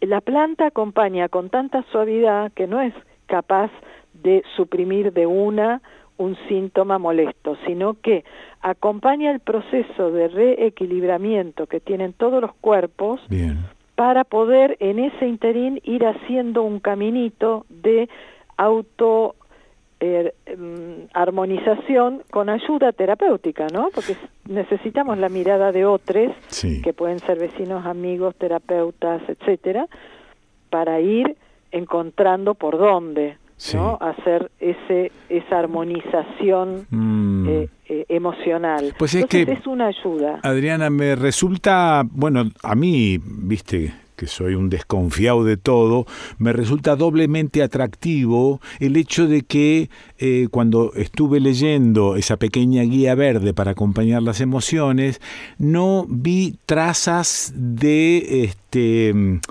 ¿cómo decirte? De, de, que sea eso lo único que se puede hacer. ¿no? me, me, dio la sensación de, de, apertura y no de fanatismo. De suma, suma, eso es, es lo que quiero decir. Me dio sensación de suma. Sí, sí. Y la verdad que, acá, en la Patagonia, quiero agregar lo siguiente. En la Patagonia, que es territorio mapuche-tehuelche, sí. sobreviven los sobrevivientes justamente del gran genocidio que dio origen a la República Argentina. Sí, señora. Y esas comunidades tienen una cosmovisión totalmente diferente a la nuestra. Entonces, imagínate, en un consultorio, un América, un médico eh, urbano formado en la alopatía, eh, que tiene un arsenal terapéutico, entre comillas, como si estuviera en una prolongación de la guerra inicial, digamos, sí, sí, eh, con este idioma bélico, y, y, tiene que atender, tiene que escuchar, cosa que es bastante difícil, tiene que escuchar a alguien que tiene otra cosmovisión y la tiene que respetar, y eso es lo que no ocurre. Mm. Entonces, hay personas de los pueblos originarios que tienen algunas dan algunas señales que son malinterpretadas por la medicina. Eso es. Sí. ¿Sí? Entonces, por ejemplo, eh, mm. tienen el don de la visión, en el sentido de esta, nosotros tenemos una actividad onírica cuando estamos durmiendo, sí. pero hay gente de los pueblos originarios que tienen algo parecido a una actividad onírica en vigilia. En vigilia, sí. Y al mismo tiempo, mm. la vigilia y el sueño tienen el mismo valor, la misma importancia para ellos. Okay, okay, Entonces, hay personas que tienen un don o de mm. machi o de la huentuchefe o de alguna otra especialidad de la medicina mapuche. Qué maravilla y están preocupadas porque por ahí es una señora que vive con su marido que es de origen galés, por ejemplo. Sí, sí, sí, sí, sí, Y tiene hasta miedo de contarle, porque tiene miedo de que le diga, vos tenés alucinaciones, vení que te llevo al hospital. Exacto, exacto. Entonces, si te llevo al hospital, te van a mm. Medicar. Y si te medican vas a terminar siendo una plantita, pero de las malas, digamos. Vas a terminar zombie, inútil en un en una esquinita, en un silloncito. De ahí la importancia de ahí la importancia de que los médicos aprendan estas cuestiones y las incorporen también. Bueno, sí, que sepamos con quién estamos hablando. No, bueno, bueno, bueno. ¿verdad? Bueno, Porque somos tan eh, adultocéntricos, eh, egocéntricos y antropocéntricos que juzgamos al paciente mm. a partir de nuestra experiencia subjetiva. Claro, pero, pero eso es porque en realidad lo que hay que hacer es ampliar esa experiencia, porque siempre va a ser subjetiva, compañera. Siempre subjetiva, pero siempre tenemos que tener oídos y ah, ojos abiertos, mucha humildad, bueno, ¿no? El tiempo como para escuchar y aprender, porque, mira, te cuento, cuando yo me exilié durante un tiempo a Perú, intenté terminar medicina, estaba en quinto año. Sí. Entré a la Universidad de San Marcos y me enteré de que tenía que cursar quechua 1 y quechua 2. Sí. Porque después de recibida tenía que ir un año al servicio del graduado al campo, sí, señora. al CESIGRA. Sí. Porque acá en la Patagonia las residencias y la, universidad no incluyen ah, por lo menos el Mapudungún. No te digo que el Tehuelche, que además es, un, es complicadísimo. ¿Sabes por qué? Y la pregunta sigue siendo la misma. ¿Por qué va a ser distinto eso? Claro, lo tenemos que ir cambiando. Y bueno, bueno, está bien, pero esto es lo que te estoy escuchando y que me adhiero fervientemente, pero también reconozco las complicaciones que representa avanzar en ese sentido. Sí, eh, por eso... Te paro un poco porque esto va largo, ¿eh? Te paro, te paro un cacho y te pregunto, esa pequeña guía verde para acompañar las emociones, ¿está en internet o hay que eh, perseguir a, los eh, editores y buscar dónde se vende? Mira, por ahora no está en internet. Em, yo voy a viajar a Córdoba porque tengo una invitación en septiembre. Sí. Y entonces eh, hay un colectivo editorial allá que va a imprimir una gran cantidad de ejemplares sí. y yo voy a hacer alguna presentación en Tras la Tierra. ahí está. Así que ahí vamos a tener. Sí. De ahí me tengo que ir a Neuquén, que también me convocaron a un encuentro de huertas terapéuticas. Está bien, pero eso lo, eso lo, lo, anunciamos acá en el programa y este y probablemente alguien que quiera comprar se comunica con nosotros. Claro, y bueno. y además este la idea no, nuestra... No hay manera de cortarte a vos, ¿eh? Es una cosa espantosa. Mi vida es un sufrimiento cada vez que te llamo. Mira, mi hijo que es periodista y trabajó ocho años en Radio Nacional hasta que Macri no quiso más. Sí. Este, siempre alerta a los colegas de que tengan cuidado conmigo. Así que yo te lo repito, tené cuidado conmigo. Te, mando, no, te mando un, no hay forma. Te mando no, un, quería decirte que el, Upa, nuestra, nuestro colectivo editorial, Apuntes para la Cuidadanía, no tiene ningún problema en mandarle los archivos a los colectivos que se manejen también de una manera solidaria, contemplativa con los precios, para que la gente pueda acceder. Bueno. Bueno, te mando un beso. Bueno, listo. El beso del final me va, me va a salir. ¿Es así? Chau, chau, chau, chau, chau, chau. Bueno, la escuchaste, imposible. La escuchaste a Adriana Marcus. ¿Y dónde, dónde vas a escuchar a Adriana Marcus? En el desconcierto.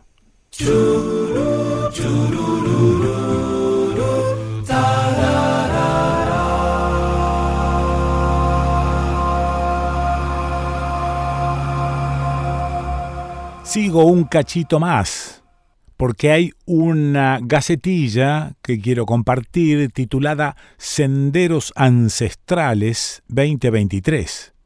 Cuchá. Primer encuentro de senderismo y ambiente en San Marcos Sierras, Córdoba. 29, 30 y, eh, de septiembre y primero de octubre. La Asociación Prestadores de Servicios Turísticos y Tierra Linda Red de Ecoproyectos, junto a distintas organizaciones que trabajan por el ambiente y la cultura de San Marcos Sierras, invitan a pasar un fin de semana especial. En el mes del senderismo en la provincia de Córdoba, nuestra propuesta es realizar distintas experiencias para conectar con la naturaleza y la cultura de este pequeño pueblo serrano que es reserva natural y arqueológica. Una manera diferente de hacer turismo. Serán tres jornadas, con ocho recorridos guiados conociendo atractivos históricos y culturales, con charlas informativas, apertura y cierre abierto al público con espectáculos en la plaza principal. Caminata de luna llena por el Cerro de la Cruz. Exposición del artista local Jimmy Pereira. Degustación en distintos puntos gastronómicos de platos típicos. Observación y avistaje de aves en la quebrada del río San Marcos con el biólogo y ornitólogo Alfredo Curly Liden.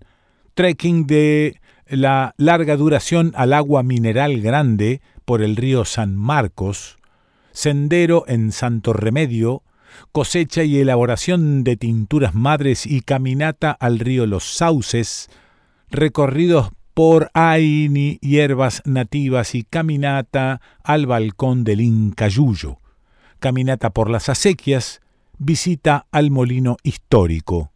Senderos Ancestrales 2023. Primer encuentro de senderismo y ambiente en San Marcos Sierras, Córdoba, del 29 al 1 de octubre, 29 y 30 de septiembre y 1 de octubre. Este primer encuentro de senderismo y ambiente es promocional y tiene cupo limitado. Con la inscripción hay descuentos en alojamiento y gastronomía. Informes e inscripción escribile a Vanessa al 11 60 37 7864. 11 60 37 7864 o ingresa a las redes Facebook, Instagram, búscalo como Asociación Prestadores de Servicios Turísticos de San Marcos Sierras, aprestursms.org.ar. aprestursms.org.ar.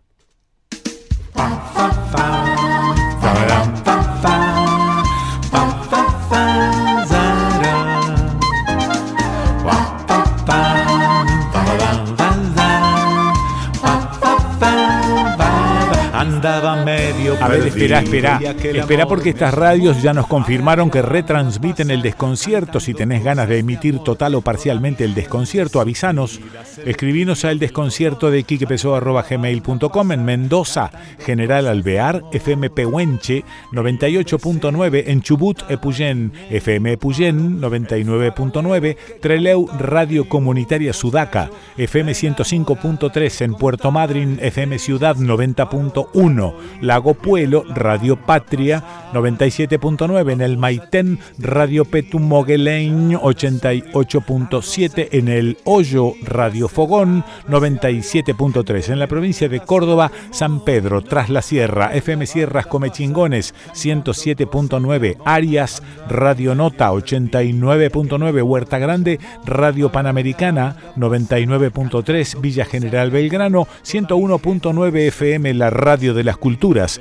Villa Carlos Paz, FM Cristal 98.9, en Noetinger, Radio Montegrande, FM 104.7, Mina Clavero, Radio Tinku, FM 107.9, en Leones, LRN 831, RC2, Radio Leones, FM 107.7, en San Marcos Sierras, FM 100.7, Quilpo.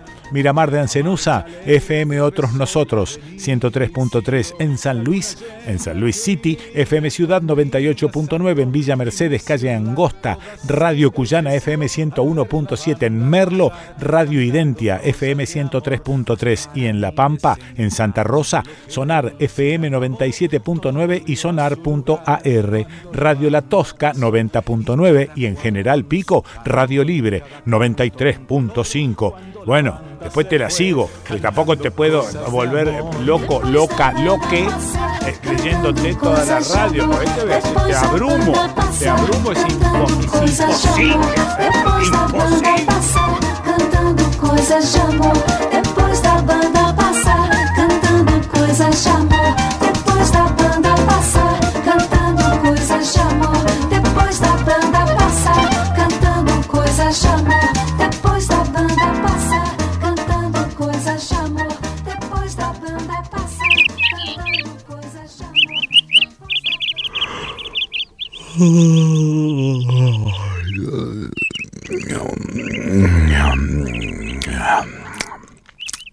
Hostería La Merced. El merecido descanso. Hostería La Merced. San Martín 439. San Marcos Sierras. Córdoba. 03549 496 218. Hosterialamerced.com.ar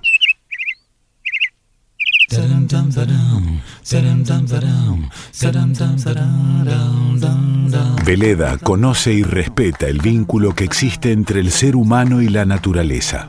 Por eso, desde 1921, trabaja con plantas medicinales para crear sus cosméticos y medicina antroposófica, respondiendo a una necesidad específica. Los productos Veleda le devuelven la armonía al alma, al cuerpo y al espíritu. Ingredientes naturales, sin fragancias, conservantes o colorantes sintéticos, no testeado en animales. Veleda, cosmética natural y orgánica certificada. Podés comprar online con envíos a todo el país en www.veleda.com.ar. Seguinos en Facebook, arroba Veleda, y en Instagram, arroba Veleda ARG.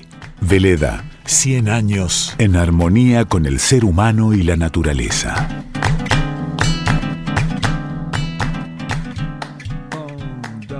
Endulcina. Endulcina es un edulcorante de mesa en sobres que endulza bebidas frías y calientes, licuados y jugos, apto para cocinar, libre de gluten, sin TAC. Su presentación en cajas de 400 sobres hace que tenga un precio ideal para la gastronomía y para el uso hogareño. www.endulcina.com.ar Con Endulcina podés endulzar todo lo que te imagines. Endulcina. Fa, fa, fa, fa, fa, fa, fa, fa. Hola, Kikito, te estamos llamando. No, no, no, mandando mail, facebookeando, tuiteando, whatsappeando. Queremos jugar. Fa, fa, fa, fa, fa, fa, fa, pacachacatara. Espérate porque tengo un, un mensajecitos para los oyentes por el periódico La Idea, que ya venimos ventilando desde hace un tiempito. Te contamos que seguimos en la lucha por mantener y mejorar el periódico La Idea. Seguimos intentando completar los trámites de tenencia de la propiedad. Hay un heredero que no quiere donar su parte, quiere que la idea le compre ese porcentaje y sin los papeles en regla no se pueden solicitar apoyos de ningún tipo, ni para arreglar el edificio ni para nada de nada. Entonces comenzamos la juntada. Ya varios oyentes, algunos referentes políticos, hicieron donaciones y llevamos juntados unos cuantos billetes para comprarle a este heredero su parte, pero aún no completamos. Falta poco. Falta el último esfuerzo. Publicamos esto en nuestras pequeñas redes sociales. Salimos a pedir porque no nos quedó otra. Le pedimos a la nación. No nos atendieron. Le pedimos a la provincia. No nos atendieron. Ahora volvemos a las bases, porque creemos que podremos hacerlo nosotros los que creemos en los patrimonios, en nuestra historia y en la necesidad de cuidarla. Aquí compartimos la inquietud de algunos de los oyentes que nos escribieron para saber cómo aportar para la idea. Les recordamos que para esto nos escriban por mail a el de Si querés sumarte a los mecenas de la idea, escribinos por mail a el de y te contamos, bueno, te contamos cómo se puede hacer.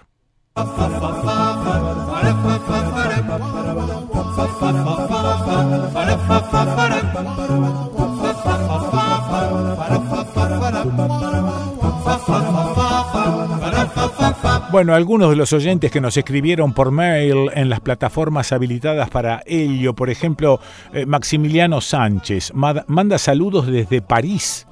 Mira, 4 de la tarde acá, dijo en su momento y hace un rato. Patricia Tagliabue, gracias infinitas, Quique, por ser un bálsamo entre tanta desazón y tristeza. Hay otras cosas. Gracias por traerlas a jugar de nuevo. Aquí te saludo desde Tres Arroyos. Estela Enríquez, cariños a Margarita, tan atenta conmigo. Soy tu fan hace 32 años. Abrazo grande a todos por la mamá de Leda. Aguante Quique, contá algo de tu nieto de Margarita. La producción a cota presurosa Estela se refiere al tiempo en que Marga era productora de En la Vereda, un programa que se emitía por la 1110, la radio de los vecinos de la ciudad de Buenos Aires, en tiempos de la gestión de Juan Alberto Badía. Marga producía el espacio de música, o sea, la última media hora del programa, y además atendía los teléfonos junto a Jimena García Blanco a los que llamaban los oyentes. Eh, Silvia Basáñez de Lincoln. Saludos a todos los del chat y sugiero que pongan like para ayudar a tu programa que es nuestro. La producción a cota presurosa Silvia se refiere a nuestro canal de YouTube. Gracias Silvia, el equipo completo desconcertante te agradece la moción. Mercedes Sánchez, hola, buenas y muy frescas. Melissa Seoane, Mr. Pessoa, la musiquita separador que bautizaste, perdón, que bautizaste, cortinita alegrona paseandera separadora de una cuestión y de otra en el transcurso del programa, se llama Hands on the Wheel. Daily Drive Jazz. Gracias, Melissa. Gustavo Durán, que el tema que usaste como separador antes de la intervención de Laura se llama Hands on the Wheel. Es el track 1 del álbum del 2022, Stuck in Traffic, de Daily Drive Jazz. Eh, usé el programa Shazam para descubrirlo. Hermosa la versión caribeña de Let It Be. Guillermo Cerno los Beatles caribeños. Un hallazgo increíble y maravilloso. Jorge Pradi, buenísimos Los Beatles. Eh, Luis Foques desde Concordia entre Ríos. ¿Qué tal Quique Leda y equipo? Gran relato de Margarita. Y eh, la Lobo ni hablar. La tiene clara, se las trae la pecosa. Excelente del Frade, como siempre. Muy bien por recordar a los fusilados de Treuel. Dale, a concentrarte un poco en la lectura y dejar de pelotudear, ¿querés? Sí, como no. Muy bien por recordar a los fusilados de Treleu. Gracias Leda y equipo Salud. Walter Figueroa, pregunto a todos los cráneos del programa por qué el pueblo no utiliza el mismo método que vota, o sea, voto a cualquiera, son todos lo mismo, y vota a la izquierda, o sea, porque giran siempre a la derecha. Saludos desde los polvorines. Marcela Batalia, lamentable escuchar a ese señor de Mendoza hablar del río Atuel y justificar el corte atroz que desde hace 70 años Mendoza quitó la libre circulación del agua, produjo la desertificación del oeste y el éxodo población eh, de población al Mendoza, que no cumple el fallo de la Suprema Corte de Justicia, pero claro, ellos tienen que regar sus frutales. Estoy indignada, furiosa, por una visión tan sesgada y derechosa de la realidad. Espero que La Pampa tenga eh, voz en tu programa para que se escuche la otra campana.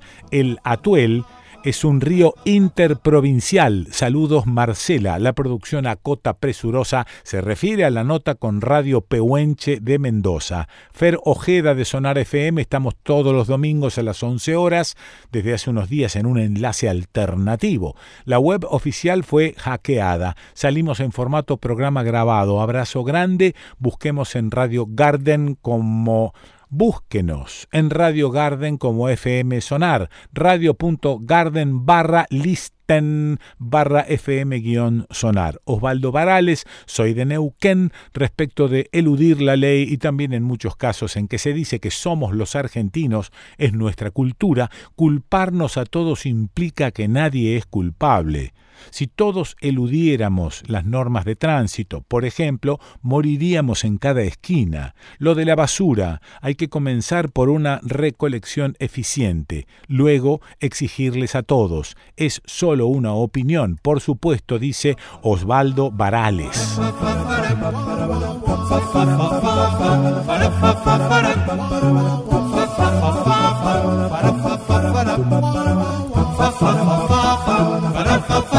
Es que lo veo venir al tipo y se, me ocurren cosas para preguntarle, porque menos mal que ahí está viniendo, vea, el gaucho Martín Leguizamón. Viene con su alazán fazón, lo veo venir. No es galopito, es más bien como un tranco largo, un tranco alegrón, pero se va arrimando con su tabla de surf bajo el brazo, porque el tipo es, de Mar del Plata, es inútil, se le nota a la legua.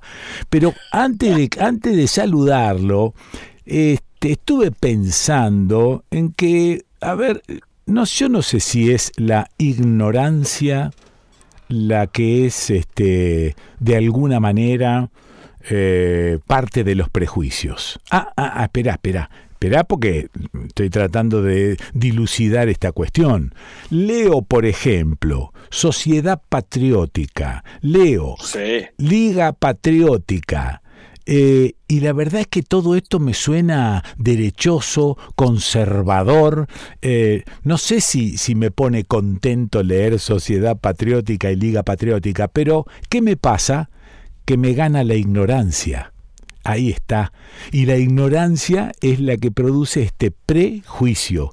Esto de decir me suena a derecha, etcétera, es un prejuicio. Yo no tengo dudas de eso. Se le cae el teléfono.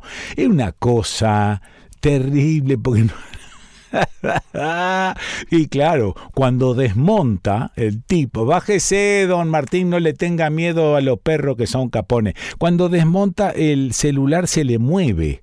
Sí, por ejemplo, ahora se le está se le está moviendo el celular, no sé si va a poder conversar conmigo.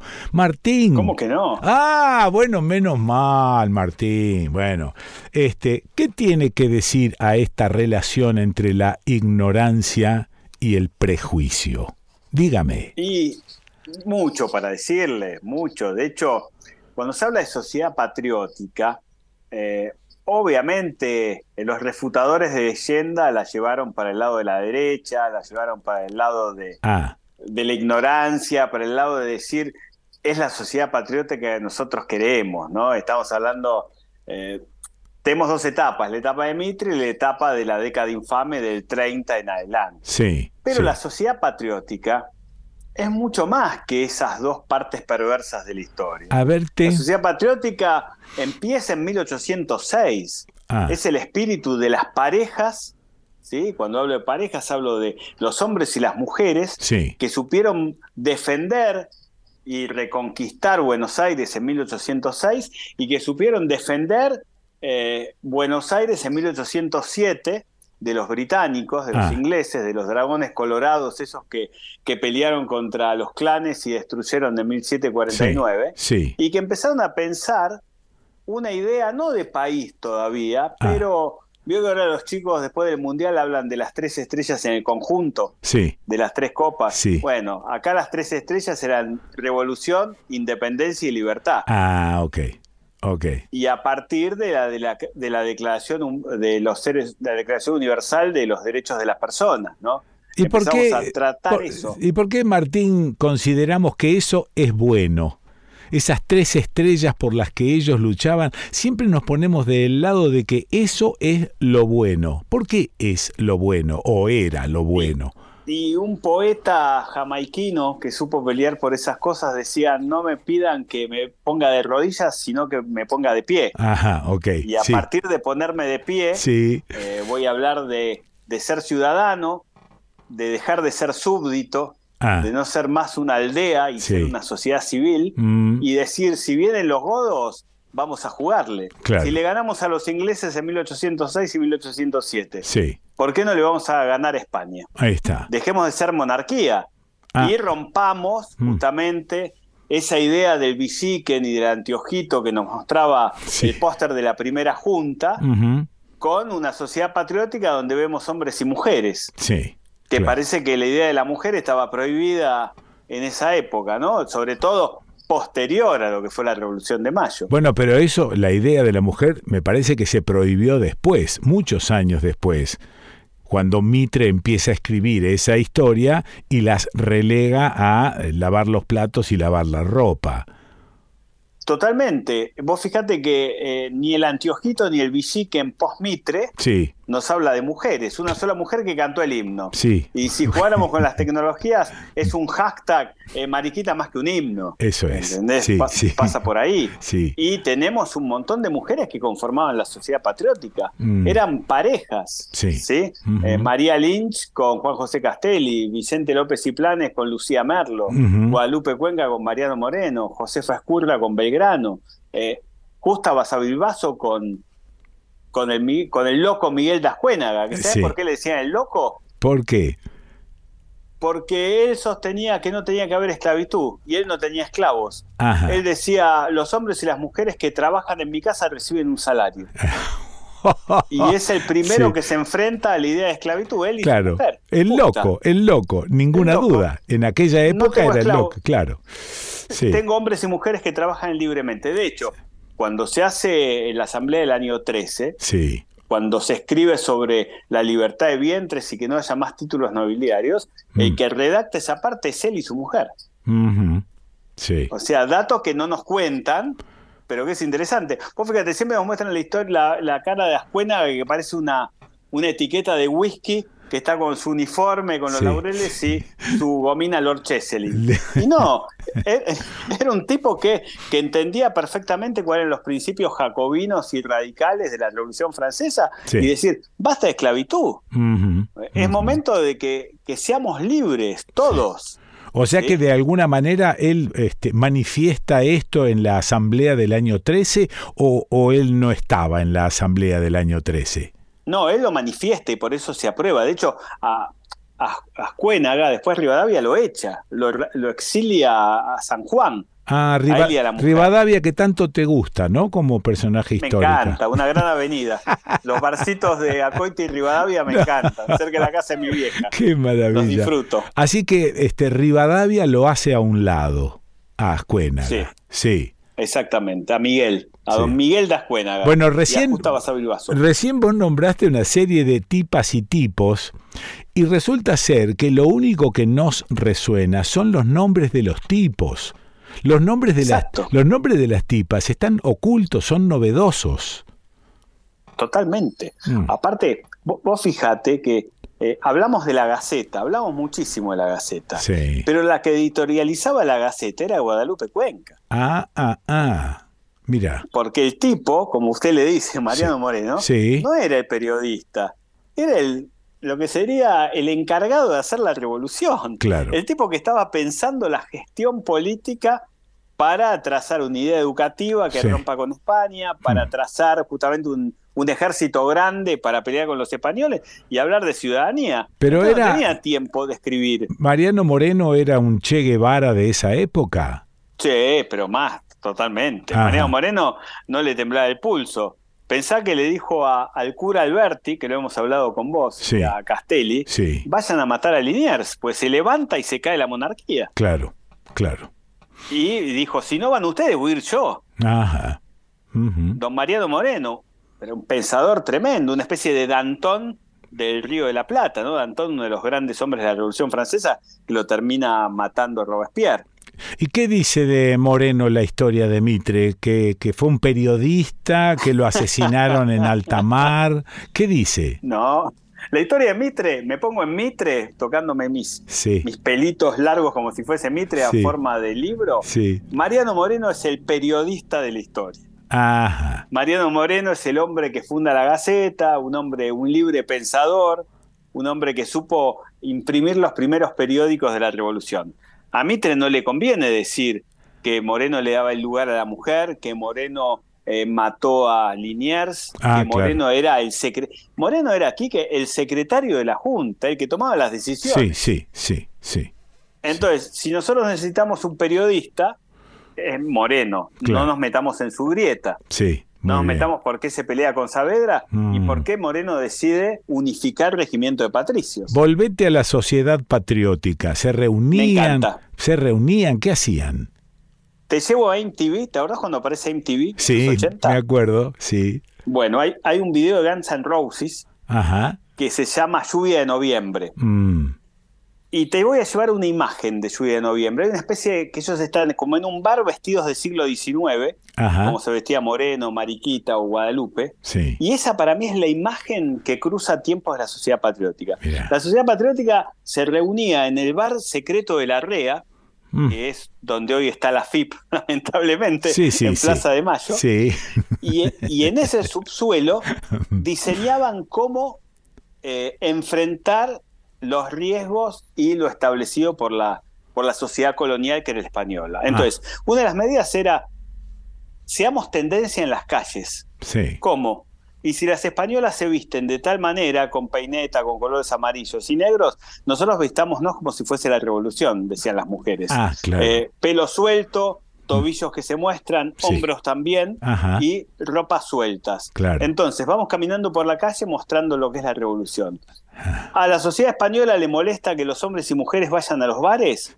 Hagamos bares y fondas. Ahí está. Vamos al bar de Vieites, al mm. bar de, de, Marco, donde los hombres y las mujeres en esa imagen de Guns N' Roses podían besarse, tomarse un trago y hablar de la política. Es decir, todas eh, actitudes contestatarias actitudes contestatarias y que mostraban las nuevas tendencias. Y si tenemos que hacer política, abrimos las tertulias, donde va a tocar un power trío, Vicente López y Planes al piano, eh, Blas Parera en guitarra y Lucía Merlo, que era la mujer de Vicente López y Planes, que cantaban.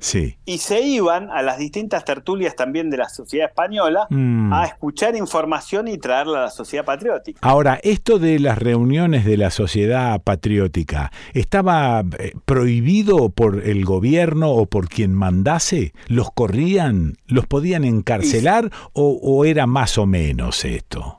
Y había reuniones que eran abiertas a los españoles y había eh, reuniones que eran más privadas donde las mujeres abrían su casa a lo que los españoles llamaban los rebeldes o los herejes. Ah, ah, ah. Hay una película que usted se va a acordar, que se llamaba Bajo el signo de la patria, de Ignacio Quirós, que nos muestran esas tertulias y cómo cuando llega Belgrano con uno de sus soldados, no lo quieren dejarlos entrar, no lo quieren dejar entrar los españoles porque son, son herejes. Claro, claro. Y de hecho Ganía prohibió esa parte de la, de la película Bajo el signo de la patria de ah, Ignacio esa, esa no la sabía, Onganía fue. Onganía prohibió esa parte, Onganía prohibió parte del Santo de la Espada también. Sí. Eh, eran películas que tenían mucho revisionismo histórico, pero molestaba. Leopoldo Torre Nilsson supo filmar mucho de eso. Claro. Claro. Fue un avanzado, pero me acuerdo, yo tenía, era muy chico y vi esa imagen y siempre me llamó la atención esa idea guevarista de la rebeldía en esas en esas tertulias más que nada españolas, de ir y hacer ruido, es decir, nosotros estamos peleando por esto. ¿Eran personajes de izquierda entonces?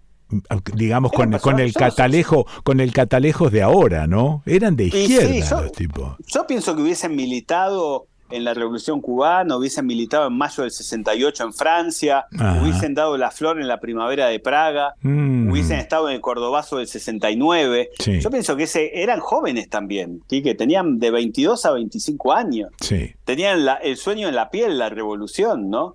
Eran como para lo establecieron como un beso del infierno, dirían, diría Serrat, pero un beso al fin, ¿no? ¿Y cuál es la utilidad de que Mitre cuente otra cosa? Y porque Mitre necesita un, un ¿cómo te podría decir? Un póster de antiojito donde todo se resume a la primera junta. Vos fíjate, todo se resume a la primera junta. Al mazamorrero, al hombre que vende las velas, a la mujer que lava mm. y a esa primera junta. Pero hay mucho. Pensá que esta sociedad patriótica, y es bien guevarista en ese sentido, tenía un ejército, tenía un brazo armado. Ajá. French y Beruti tenían los llamados 500 infernales. Tenían 500 jinetes dispuestos a, hacer todo. ¿sí? Con sables, con sables con trabucos a chispa y con cañones. Sí. Que eran custodiados por los mercenarios, que era la orden de la Merced que bancaba toda la parte de artillería de French y Beruti.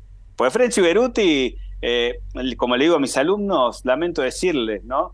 Los padres son los reyes magos, no daban escarapelas. Claro. French y Beruti daban armas. Una revolución se hace con armas. Sí, sí.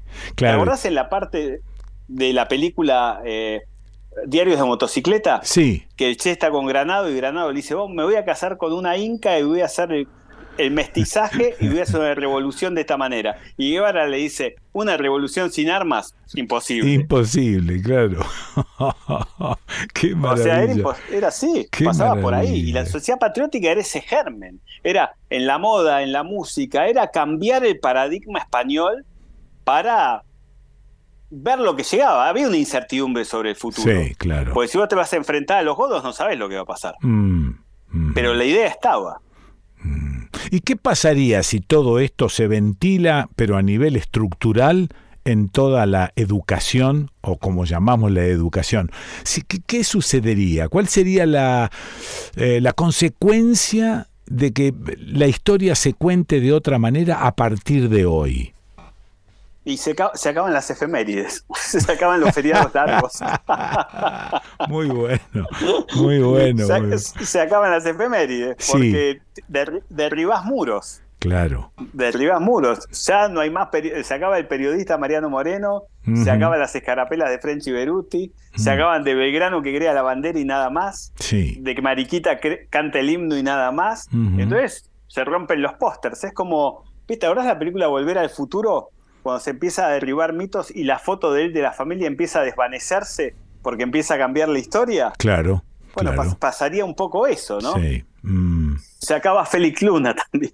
No, estaba, estaba pensando en el cambio que organizaron en nuestra sociedad, en la mayoría de nuestra sociedad, Madres de Plaza de Mayo, eh, la revisión de cómo fue el PRT ERP y cómo fue Montoneros, y todo esto que es mucho más cercano, nos está costando poco, pero nos está costando poco revisarlo. ¿Y por qué aquello parece ser este, inmarcesible, incambiable? Porque, eh, porque están esos nichos estancables en los cuales eh, la historia se escribió de esa manera y no permitió un revisionismo. Sí. Vos fíjate, recién hablabas de Montoneros. Una actitud que tiene Belgrano con Josefa Escurra, que es su mujer, es propiamente de Montoneros cuando él le dice a su mujer, vamos a pelear por la revolución en el norte, ah. y le dejan su hijo a la familia Rosas. Sí. Y le dejan su hijo, nosotros nos vamos a pelear. Y si crece y le pregunta ¿no? quién fue su padre, dígale, Rosa fue Belgrano, a los 18 años. Y después buscaban e-, esa idea de libertad en la piel y tenían la idea marcada. Equivocados o no, como podría decir la historia, o sí, pero marcaban su destino.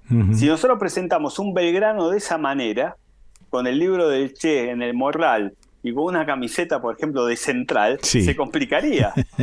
claro. Pero lo hacemos humano y lo llegamos al día de hoy. Sí, y lo entendemos. Claro. ¿Cuántas plazas de mayo tenemos mm. desde 1810 en adelante? Mira mm. los paralelismos que hay. Sí, sí, sí, sí, claro.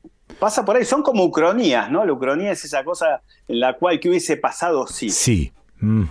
¿No? Eh, tenemos para jugar mucho con eso. Claro. hubiese pasado si contamos la verdadera historia? Lo que pasa es que eso es rechazado de alguna manera porque es ficción. Que hubiese pasado sí. Bueno, no pasó. Entonces, ¿para qué me sirve pensar si hubiese pasado otra cosa? ¿No? Desde el punto de vista práctico, digo. Pero por ahí, en, eh, en cuanto a ficción, no está mal meterle ficción a la historia. Pero claro que no, pues te permite pensar. Y vos dijiste recién algo muy bueno. Eh, ¿Qué mm. hubiese pasado si no pensamos? si no, nos, si no nos dejan pensar. Sí, sí, sí, sí, claro, sí. Bueno, ¿Por qué no nos dejan pensar? Ese es el tema. Mm. Sí, o por qué no nos enseñan a pensar. ¿Cómo se enseñaría a pensar? Y la respuesta está acá, en todo lo que nos venís contando desde, bueno, desde hace algunos meses y algunos años también. Algunos años. Sí, sí. Por ejemplo, ¿qué hubiese pasado si... No, dejemos la sucronía. ¿Qué pasa por la cabeza de San Martín en bolón sumer en el exilio? Porque es un exilio lo de San Martín. Sí, sin duda. Y mm. nadie habla del exilio de San Martín. Sí hablan del exilio de Rosas. Pero a San Martín también lo exilian. Claro, claro. Y a Dorrego lo fusilan. ¿Y qué, y, qué, pensaba San Martín? ¿O qué podría haber pensado? Que no es una ucronía, pero ¿qué podría haber pensado en ese exilio? Para mí en su exilio San Martín es, es un hombre que está muy triste. Ajá, ok, sí. Porque él ve cómo todos los que lucharon con él, codo a codo, y las que lucharon también, porque incluyo las mujeres, de hecho Mariquita Sánchez de Thompson termina exiliada en Uruguay, se termina yendo por diferencias con Rosas, eh, se terminan aplastando entre ellos. Claro. ¿no? Él lo ve desde lejos, él sufre mucho el fusilamiento de Dorrego a manos de la Valle, ¿no? Como Facundo Quiroga es asesinado también. Claro. Eh, ¿Viste cuando Charlie en Cerca de la Revolución canta lo que fue hermoso ser horrible después? Sí. Es un poco eso, ¿no? Suena cerca de la Revolución. Y después Charlie dice, estoy muy solo y confundido a la vez. Es el exilio de San Martín. Vuelvo al principio para decirte que no es tan difícil dejar de ser prejuicioso para pasar a ser juicioso. Solo hay que hacer un esfuerzo, informarse, leer, eh, tener más puntos de referencia cada vez y esto te aleja del tonto prejuicio. Esto es lo que me Totalmente. y, ahí le pones un tatuaje que es pensar, ¿no? Pensar, pensar. Pensar, leer, educar, caminar, cruzar siglos, animarse. Qué bueno. La verdad es que Roberto Art decía que había que tocar las estatuas o las paredes para que nos den información que nos fue negada. y es un poco eso también. Qué maravilla, qué maravilla. Animarse a eso animarse al póster del Biciken, ponerle piernas, ponerle polleras, ponerle eh, rock y decir, fueron, sangraban como nosotros, se enamoraban como nosotros, sufrían como nosotros, eh, se enfermaban como nosotros y, pensaban una idea de libertad en el siglo XIX. Imagínate lo que es eso. Nos cuesta pensarla hoy, Ahora, ese momento. Sí. Gracias Martín Leguizamón. Bueno, podés este, subirte ahí, por supuesto, por el lado izquierdo a la Sanfazón. Sí, ahí lo está haciendo el tipo. Muy bien, agarra, le alcanzo la tabla de surf que se la pone debajo del brazo y ahí se va yendo al trotecito, trotecito cortito, no, no necesariamente cansador, ¿no? Eh, gracias Martín, abrazo grande. Abrazo grande y seguimos surfando la historia. Dale, dale. Lo escuchaste a Martín Leguizamón. ¿Y dónde lo escuché? ¿Y dónde lo vas a escuchar? en el desconcierto.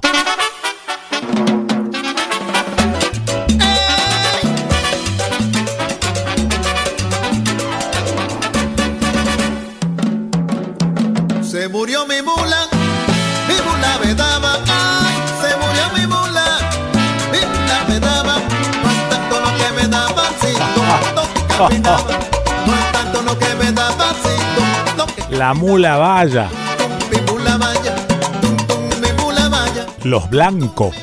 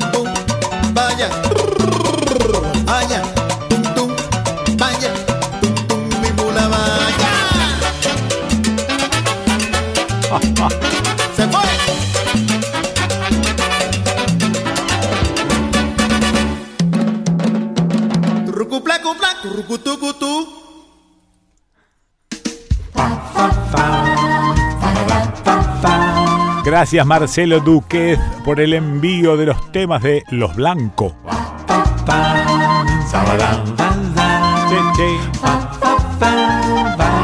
Andaba medio. Bueno, fíjate, estas radios nos fueron escribiendo y contando que este año retransmiten el desconcierto y cada semana hay más. Si tenés ganas de emitir total o parcialmente el desconcierto, avisamos. Tonto, mi mola, escribinos a el desconcierto de gmail.com en Entre Ríos. Seguí Radio Mundo Entre Riano 107.7 en Paraná, Radio Comunitaria Barriletes 89.3 en Villaguay, Mesopotamia FM 97.1 La Mesa Concordia, Radio UNER, eh, FM, perdón, Radio UNER, FM 97.3. En Paraná, Radio UNER, FM 100.3. En Concepción del Uruguay, Radio UNER, y no sé si UNER o UNER, anda a saber, ellos dirán, FM 91.3. El Cimarrón, Departamento Federal, Radiovisión San Isidro, FM 101.1. En Colón, Radio Comunitaria Zapucay 90.9. En la provincia de Santa Fe, Ercilia, FM Ercilia 92.5 en Gaboto, Vanguardia FM 101.7, Baigorria, Radio City FM 103.5 y por la cadena regional provincia de Santa Fe en Alcorta FM 105.9, Santa Teresa FM 104.9, Bigand FM 94.3, Juncal FM 107.9, Máximo Paz FM 96.5 y La Voz de los Pueblos FM 89.3, Pérez FM La 20, Suardi FM Oxígeno 101.1, Puerto General San Martín FM Puerto 102.5, San Jerónimo Norte, Génesis FM 97.9 en Álvarez, FM Álvarez 93.5, Recreo Sur, LRI 716, Radio Patria FM 88.5 en Funes, Radio 1 94.7, JB Molina FM 99.7, Radio 90 Rosario, FM Aire Libre 91.3, FM La Hormiga 104.3, Carlos Pellegrini, Radio Bemba FM 97.1 y Venado Tuerto FM Serena 102.1 y hay una culada de radio, pero yo no puedo, no, estoy en condiciones anímicas de seguir radio.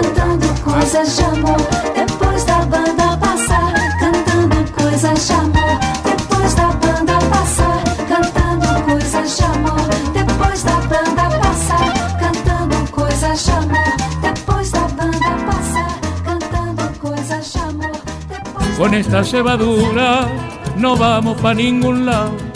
Hay que cambiar la hierba, hay que cambiar que el mate está lavado. Acompañá el proyecto YPA. Consumí yerba YPA. Encárgala por teléfono al 011 4958 0679 o por mail info arroba ypa con J, ¿eh? gpa.com.ar, info arroba gpa.com.ar, en Facebook, tienda GPA, reclamando un precio más justo. El mate está lavado, compadre, el mate está lavado.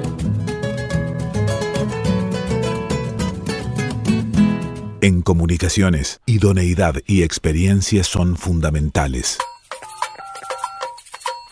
Enlaces de banda ancha para datos y telefonía teleseñales y telecomandos, VHF, UHF, mantenimiento y servicio de redes y equipos de radiocomunicaciones.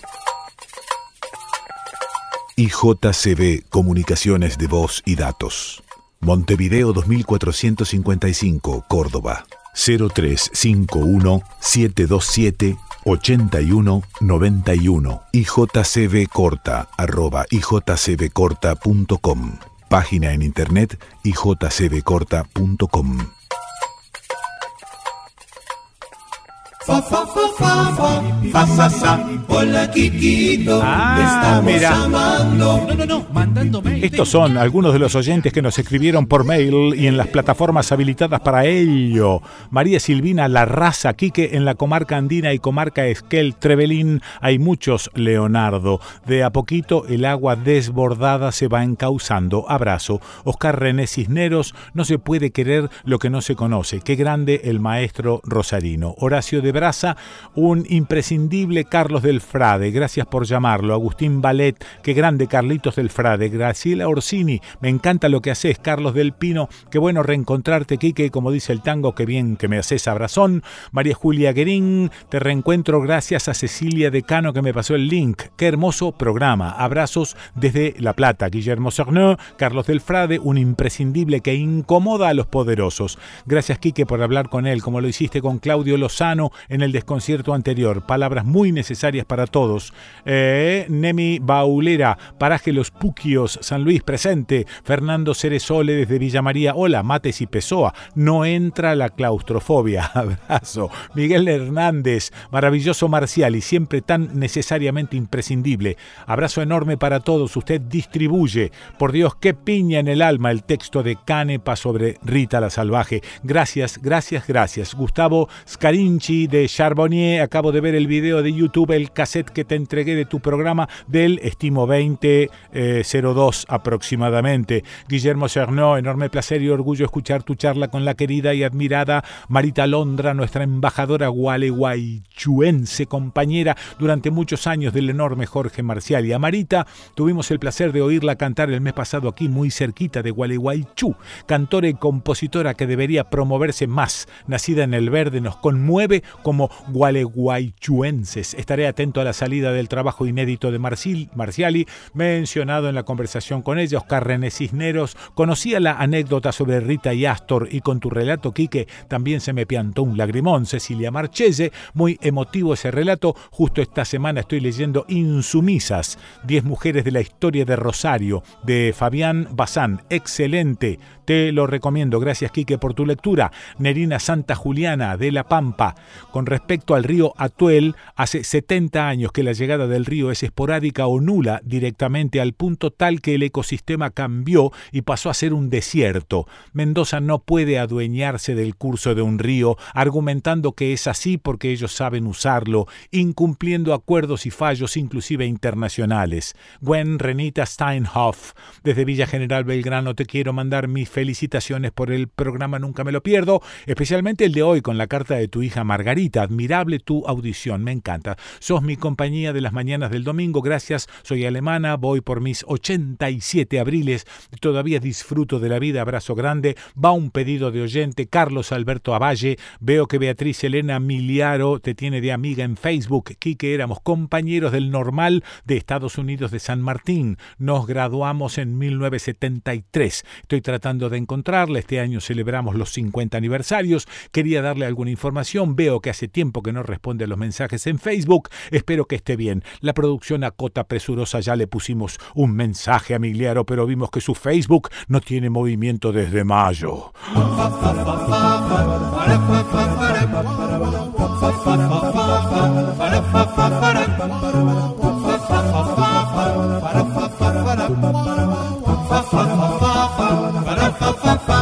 Que hay cosas que por ahí se te ocurren y también se te ocurre la persona con la que charlar de esas cosas no quiero decir que no se pueda charlar de todo con todos, ¿no? Porque, bueno, uno va eligiendo también con quién hablar de determinadas cosas.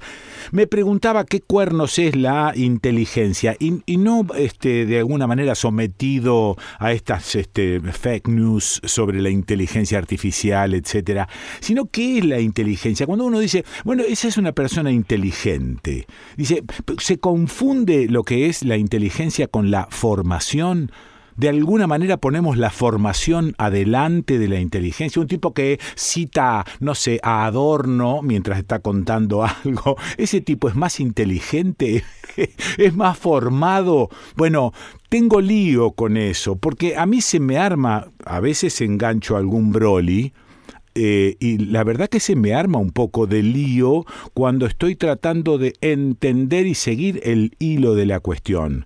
Es como si se necesitase cierta gimnasia para leer algunos libros o algunos autores. Y quiero saber qué piensa Fernanda Nicolini sobre esto. Fer, ¿estás por ahí? Aquí estoy, querido Quique, siempre metiéndome en líos, ¿viste? Vos, con, tus dilemas. bueno, ¿sabes qué? Jodete. no, pero está bueno, digo, pensaba como la inteligencia, eh, obviamente viste siempre está en discusión, que es la inteligencia, la inteligencia emocional, la inteligencia intelectual. Sí. Eh, también hay que diferenciar entre los memoriosos y los inteligentes, porque viste que hay personas que te pueden citar un montón de cosas, pero después por ahí no pueden relacionar dos conceptos. Claro, claro, claro, claro. Sí. Y, y en relación a, bueno, Adorno, algunas lecturas y demás, también hay como muchos conocimientos específicos, ¿no? Ajá, ajá. Porque digo, bueno, por ahí, si yo me pongo a leer algo de literatura, que es de lo que más sé, bueno, hay, hay como un mapa que voy a poder leer. Sí, claro. Pero vos, a mí, me das un mapa de una ciudad que no conozco y mm. no lo puedo leer, ni siquiera sé dónde está el norte, dónde está el sur. Claro. ¿Soy más tonta por eso o no? Sí, sí, no, no, no tengo las herramientas para leer ese mapa. Entonces pensaba, bueno, en realidad cuando hablamos de inteligencia es ver qué herramientas tenemos para armar un mapa mental de lo que estamos leyendo, mirando o pensando. Con lo cual no se eh, puede generalizar un concepto de inteligencia, porque arrancaste diciendo que es este, la inteligencia para esto, para lo otro, digamos, un tipo que, que labura el campo, ¿no? Y mira el cielo y mira la tierra y más o menos ya sabe cómo viene la bocha. ¿Ese tipo es, inteligente para eso o se trata simplemente de algunas eh, sabidurías eh, conseguidas por el oficio? Sí, no, y además también pensar quién pone el parámetro de la inteligencia. Ahí está, ahí está. servicio de qué? Porque bueno, si el capitalismo te dice que el inteligente es el que es el mejor para hacer dinero, y entonces los inteligentes están en las universidades de marketing, las facultades de marketing. Claro, ¿viste? Y yo recién no se venía caminando de la escuela de mi hijo y veía, veía a, un tipo armando una mezcla, ¿viste? De cemento. Y, yo me quedé maravillada porque de hecho tengo que arreglar algo en mi casa y yo decía, yo no puedo hacer esto. Claro, claro. Bueno, obviamente es un oficio, lo aprendió a hacer, pero bueno, él tiene como esta, esta inteligencia particular para poder hacer algo que yo no puedo. Bueno, yo iría por ese lado. Me parece que es medio fascista el concepto de ser inteligente o no ser inteligente. Comparto. Me puse dura. No, no, pero comparto, comparto. Si me hacía falta esa corrección. No, ¿cómo te voy a corregir a vos que sos tan inteligente? Ay, qué linda. Bueno, ¿y qué estuviste leyendo con tu inteligencia? Mira, estuve leyendo un librito, digo librito porque es cortito, pero ahora te voy a contar por qué, que se eh. llama Ya te llegará. Ajá. Correspondencia 1984-1997. Sí. Y es un libro de cartas que se mandaron dos escritoras latinoamericanas. Una de ellas Margot Glantz, que es mexicana, y otra es Tamara Kamenstein, que es argentina y falleció hace en el 2021. Sí. Eh, eh, en realidad es un librito muy interesante por varias cosas. Primero por cómo, cómo surgió. Cuando Tamara Kamensain, que es especialmente poeta y ensayista, eh, muere, mm. un grupo de, escritoras que conocían a su hijo, que es Mauro Libertela, porque Tamara estuvo casada con Héctor Libertela muchos años, eh, se, empiezan a reunir en su casa para organizar su biblioteca, tenía una biblioteca increíble.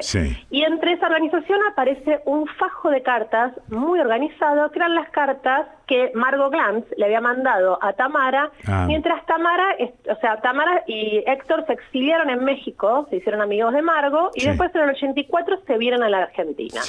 Y en ese periodo, entre el 84 y el 97, ¿por qué 97? Porque ellas empiezan a mandarse mails, ah, pero entre el 84 y el 97 se empieza a, a mandar cartas, ¿no? Eh, sostenidamente, por cada tres meses, pero siempre se mandan cartas la una a la otra. Tamara siempre en Buenos Aires y Margot entre México y diferentes partes del mundo donde ella viajaba. ¿Y qué tienen de particular esas cartas o esas conversaciones que se transforma en un libro? Claro, lo particular por un lado es para mí el género epistolar es muy hermoso porque es el género de la inmediatez. Ah, es como una cosa cuando uno escribe memoria, se recuerda y va cambiando algunos datos, pero la carta es lo que te está pasando en ese momento. Claro, Entonces son cartas muy cortas porque en realidad son para saber cómo está la una, cómo están tus hijos, cómo están tus padres, y van contando, dando como pequeñas huellas de sus vidas. Y entonces van contando, por ejemplo, qué están escribiendo, qué están leyendo, qué, qué, qué dudas tienen con un libro. Se van como retroalimentando también en sus carreras de escritoras que se están formando no se están formando, ya son conocidas, pero en esos años se van a desarrollar como grandes escritoras, reconocidas en el mundo. Pero además, en el medio van colando cosas de su vida cotidiana y son años en los que a las dos les pasan muchas cosas y en sus países pasan muchas cosas. Entonces de pronto vos estás leyendo una carta de Tamara, ¿no? Que llega en el 84, 85 y empieza a hablar de la inflación, de que hay paros, de que no llegan las cartas porque hay huelga en el correo, eh, que la guita no alcanza. De ah. pronto dice, bueno, estoy medio mal, la guita no alcanza, pero qué bueno que empezaron el juicio de Y son como menciones, no que les ya está explicando pero vos ves en ese momento lo que está pasando, que es un montón, ¿no? De pronto dice, en otra carta dice, bueno, te dejo porque acá empieza el partido contra Inglaterra. Y era el Mundial del 86. Sí, sí. Que después nosotros ya sabemos lo que implicó ese partido, ¿no? Sí, sí. Eh, y del mm. otro lado Margo diciendo, bueno, estoy acá, justo fue el terremoto de México. Ah, mira. Y entonces, claro. son como, vas viendo como huellas en la historia de estos años, de estos 13 eh, años. Sí también la realidad de Latinoamérica, eh, pero muy como unas pinceladas, ¿no? Y en el mm. medio esto, cómo es la vida de dos escritoras que además todo el tiempo están luchando por el mango, porque están diciendo, eh, escribir no te da plata, todo tengo que conseguir una beca, tratar de conseguirme que alguien me invite a presentar el libro, así puedo viajar gratis. Y tú cuando dices, estas dos escritoras que fueron regrosas, bueno, Margo sigue viva, tienen los mismos quilombos que tiene cualquiera de nosotros que quiere, claro, quiere escribir, hacer su libro, no tiene plata, tiene que hacer una beca, tiene que conseguir un laburito, bueno, la inestabilidad laboral, Héctor Libertela tenía un, trabajo como editor y después lo terminan echando, bueno. Claro. Y, además desfilan también como nombres de escritores que nosotros reconocemos, aparecen Oye Trico, Turuna Mercado, o no sé, María Esther de Miguel muchos de ellos que también fueron del grupo de exiliados en México, porque en México se exiliaron un montón de escritores y bueno, filósofos y demás y pintores y armaron como una comunidad que después con el retorno a la democracia empiezan a volver a la Argentina. Ahora, por, lo que me decís, hay este hay una, una cita de un montón de cuestiones que sucedieron y que nos resuenan, pero que no, no, hay, no hay explicación a eso. Son simplemente citas también son como cómo se vive en el momento, ¿no? como, bueno, está pasando esto, como esto, bueno, hablar de la hiperinflación. En realidad, hablar de la hiperinflación es decir, eh, eh, los precios están subiendo, entonces no voy a poder viajar a verte. entonces, es como estas pinceladas de la historia metidas en la vida cotidiana de dos grandes escritoras. Y además también creo que tiene como un valor de la, la, intención de sostener una amistad a lo largo del tiempo a través de las cartas, ¿no? Que también es un es como un gesto y un género para mí tan hermoso porque es la intención de sentarte y pensar en la otra persona y contarle cosas a la otra persona para que se haga presente en tu vida de algún modo, aunque esté a miles de kilómetros de distancia. ¿Eso tiene un prólogo escrito por otra persona? Exacto, tiene un prólogo eh, y un poco la explicación de que yo estaba contando cómo aparecieron las cartas, que son estas, estas escritoras que se reunían a catalogar su biblioteca y que encontraron las cartas, que son Leonora Diamant, que es editora de Eterna Cadencia, Cintia Edul, que es escritora también, Florencia Garramunio, Mercedes Halfon y Malena Rey. Eh, así que nada, y lo editó Eterna Cadencia, acaba de salir, es, es nuevito, y bueno, yo especialmente lo, recomiendo para quienes les interese el género epistolar y también un poco como esta, eh, el lado B de dos grandes escritoras, ¿no? Eh, mm. como para bajar del pedestal cuando uno piensa, los escritores, esas vidas que tienen, y cuando uno lee cómo hacen malabares para poder seguir escribiendo, seguir viviendo, criando hijos y atravesando la vida, bueno, me parece que, que es, es, muy sentido el libro en ese, en, esa, en ese aspecto. ¿Me mandás un cachito? Por supuesto que te mando. Bueno, repetime título, autor, eh, eh, sello, todo. Todo. Se llama ya te llegará, correspondencia 1984-1997 entre Margot Glantz y Tamara Kamensain y lo editó Eterna Cadencia. Te mando beso grande, gracias. Otro para vos, Quique. Chau, chau. Abrazo. Bueno, la escuchaste, sí, a Fernanda Nicolini. ¿Dónde la, ¿Dónde la vas a escuchar a Fernanda Nicolini? En el desconcierto.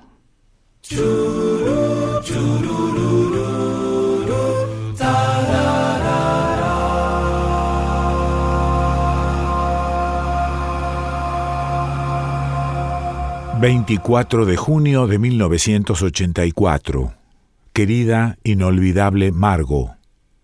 Hasta ahora fue imposible escribir cartas. La adaptación, aunque sea al propio país, fue lenta y penosa.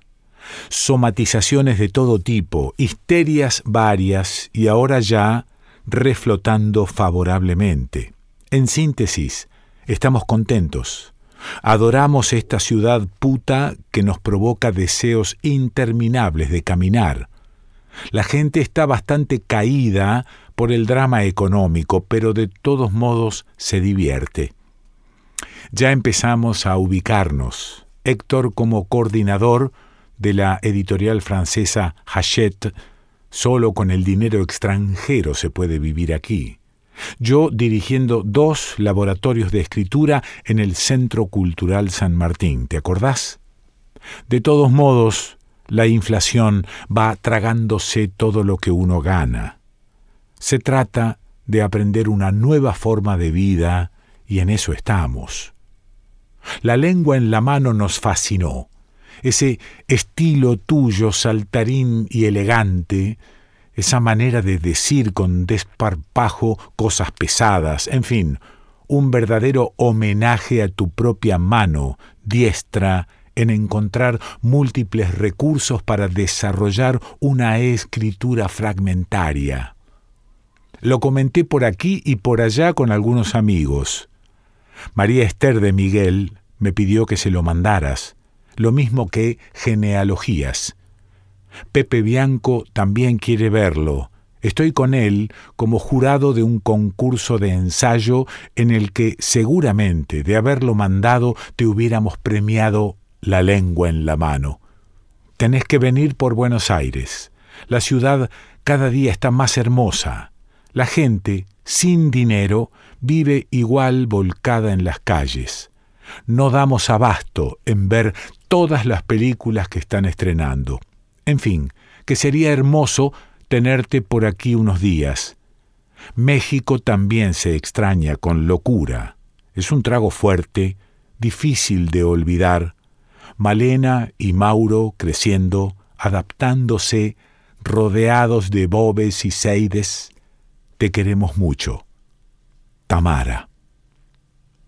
Del libro Ya te llegará, correspondencia 1984-1997 de Margot Glantz y Tamara Kamenzain.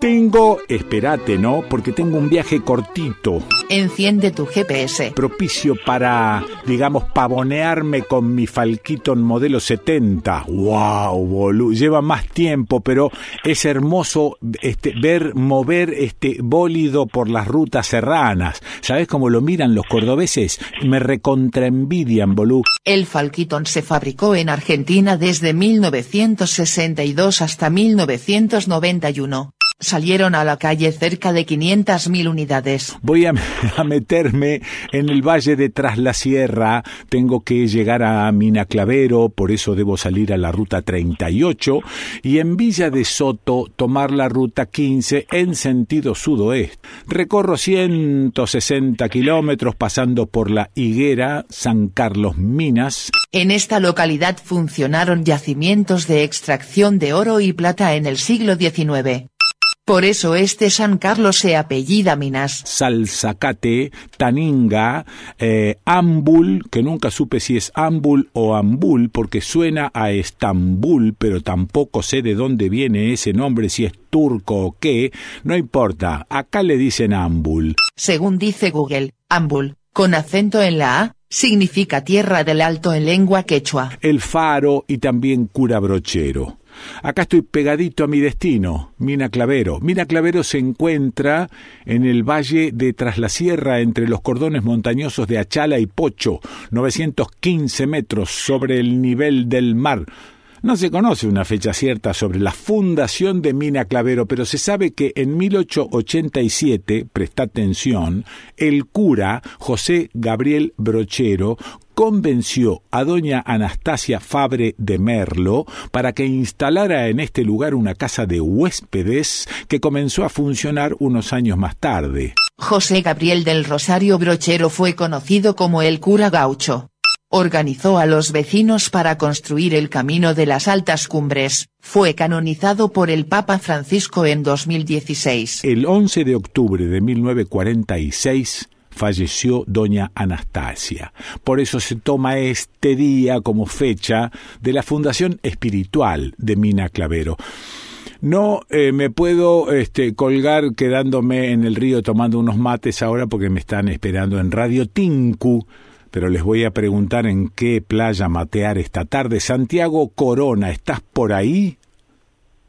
Claro que sí, este, acá estoy. Eh, cualquiera, sobra playa, sobra río, hay mucho río y mucha playa para, para disfrutar en Minaclavero, en, Nono, San Lorenzo, eh, Villacura Brochero, toda una sola cosa es en realidad todo este cacho, el alto del, del Valle de Tras la Sierra, como le decimos. Sí. Eh, este, mucha agua, aquí que hay mucha playa. Bueno, ¿y qué, ¿y qué eh, Radio Tinku? ¿Cómo arranca Radio Tinku y por qué arranca? Bueno, este, la Tinco arranca en 2008, eh, fue fundada por eh, este, Mario Frisina, que falleció hace poco tiempo atrás, y por Adrián Rodríguez, que está desvinculado de la radio desde hace 3, 4 años. Eh, y siempre tuvo un perfil la radio ecologista, de derechos humanos, este plural. Sí. Y perdón, perdón, perdón, perdón, con ese con ese pensamiento no deben ganar un mango, ¿no? Eh, eh, mira, una de las cosas interesantes que tiene que ver con la sustentabilidad de la... Yo tengo, de, en cuanto a radio, tengo ideas de todo, sobre todo, ¿no? Este, una de las maravillas de la TINCU es que eh, con costos fijos muy altos, o sea, hoy estamos hablando, se nos acaban de subir los alquileres un pedazo más, estamos hablando de 75 para mí, ¿no? Que es una laucha, 75 lucas entre alquileres, el internet y el, ah, ah. el, el, stream, los dos alquileres ¿no? Tenemos el estudio en un lugar, la torre en otro, eh, un enlace que, que, nos construyó otro radionauta, Mario Ferrarese, de la TRIAC de, de acá de, de, Los Hornillos. Sí. Eh, tenemos esa guita la generamos toda con avisos. Claro. O sea, toda con avisos, este, lo cual, para desde nuestro punto de vista, habla de la inserción que tiene la radio ah. eh, en la comunidad pues no tenemos, estamos a punto de recibir la licencia, esperamos que los chicos del NACOM muevan el bracito y firmen la, la última firma que, que, falta, concursamos y está todo listo por lo que sabemos, pero bueno, estamos esperando, eh, así que no tenemos acceso a FOMECA ni a ningún tipo de subsidio ni nada, todo con avisos. Sí, claro. Claro. Este, muchos de los cuales oficiales ah. eh, y siempre eh, pasándonos por este, los testículos, cualquier tipo de condicionamiento de cualquier eh, gobierno. O sea, tenemos avisos de, de, muchos gobiernos de la zona, pero acá nadie nos dice lo que podemos decir o lo que no podemos decir. Es más, por lo general, este, no les gusta mucho lo que decimos, pero, claro, claro. pero nos vamos educando. Eh, así mm. que la sustentabilidad los eh, viene por ahí, por, hoy por hoy, por los avisos y algún pequeño aporte que hace cada uno de los programas para la antena. Estamos hablando de mil pesos por mes este, para sostener este, estos gastos y el aporte de los socios de esta asociación civil Santiago, Santiago, ya me callé, no, para un poco, sos una máquina, Santiago. Pero eh, eh, te estoy escuchando con atención y me pregunto, ¿qué es lo que pasa con una sociedad como la de Mina Clavero. ¿Cómo es posible que ustedes estén pagando por el estudio un alquiler y por donde tienen la planta otro alquiler? ¿Nadie tiene un cacho de terreno para prestar, donar y dejarse de joder? ¿Qué pasa ahí con la gente?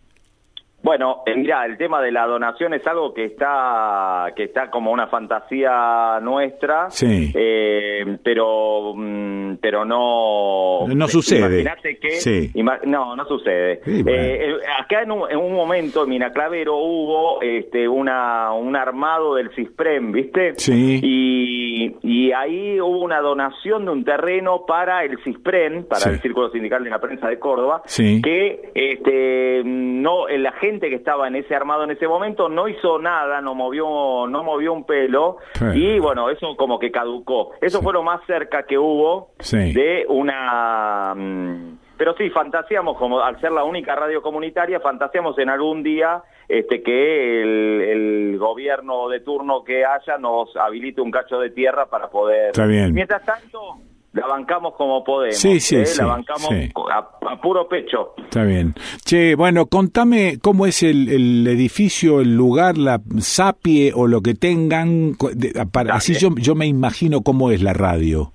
Listo, la radio está, eh, como te decía, dividida en dos en dos cachos, ¿no? Sí. Eh, la radio está en una cerca del puente Los Cedros, en, en, en un puente que puente Vado que reúne eh, Minaclavero con Villa Cura Brochero, del lado de Minaclavero, el puente justo en este momento lo están este, demoliendo para hacer un puente nuevo, porque vino una creciente y lo le tiró un par de patas y bueno, ya estaba para caerse.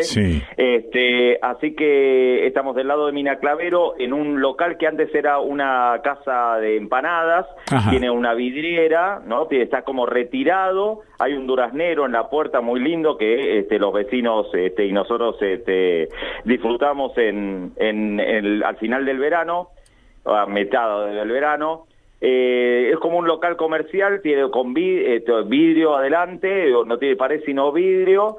Eh, nosotros armamos, construimos adentro, era todo un solo salón y un baño, este, construimos con Durlock, donado por algunos comerciantes y algunos compañeros de, de, de Miraclavero, de otras organizaciones, este, un, construimos con Durlo con una cabina y un, y un estudio, le pegamos el Sonex y las cosas que teníamos de, del, otro, del otro lugar. Nosotros estábamos antes en la casa del fundador que se desvinculó eh, cuando bueno hubo una ruptura eh, por el tema de la tres, tres ejes, ¿no es cierto? El tema de la, del no lucro eh, el tema de la libertad de expresión eh, y el tema de la, la, toma de decisiones, ¿no? En un momento le pintó el dueño de la pelota y cuando la, el colectivo empezó a tomar decisiones este, que no eran este, las que las que él este, deseaba. Mm. Eh, bueno, terminó pudiendo todo, este, haciendo denuncias a IPJ, impugnando una asamblea, bueno, y la Inspección General de Justicia de Córdoba nos dio la razón y hoy estamos con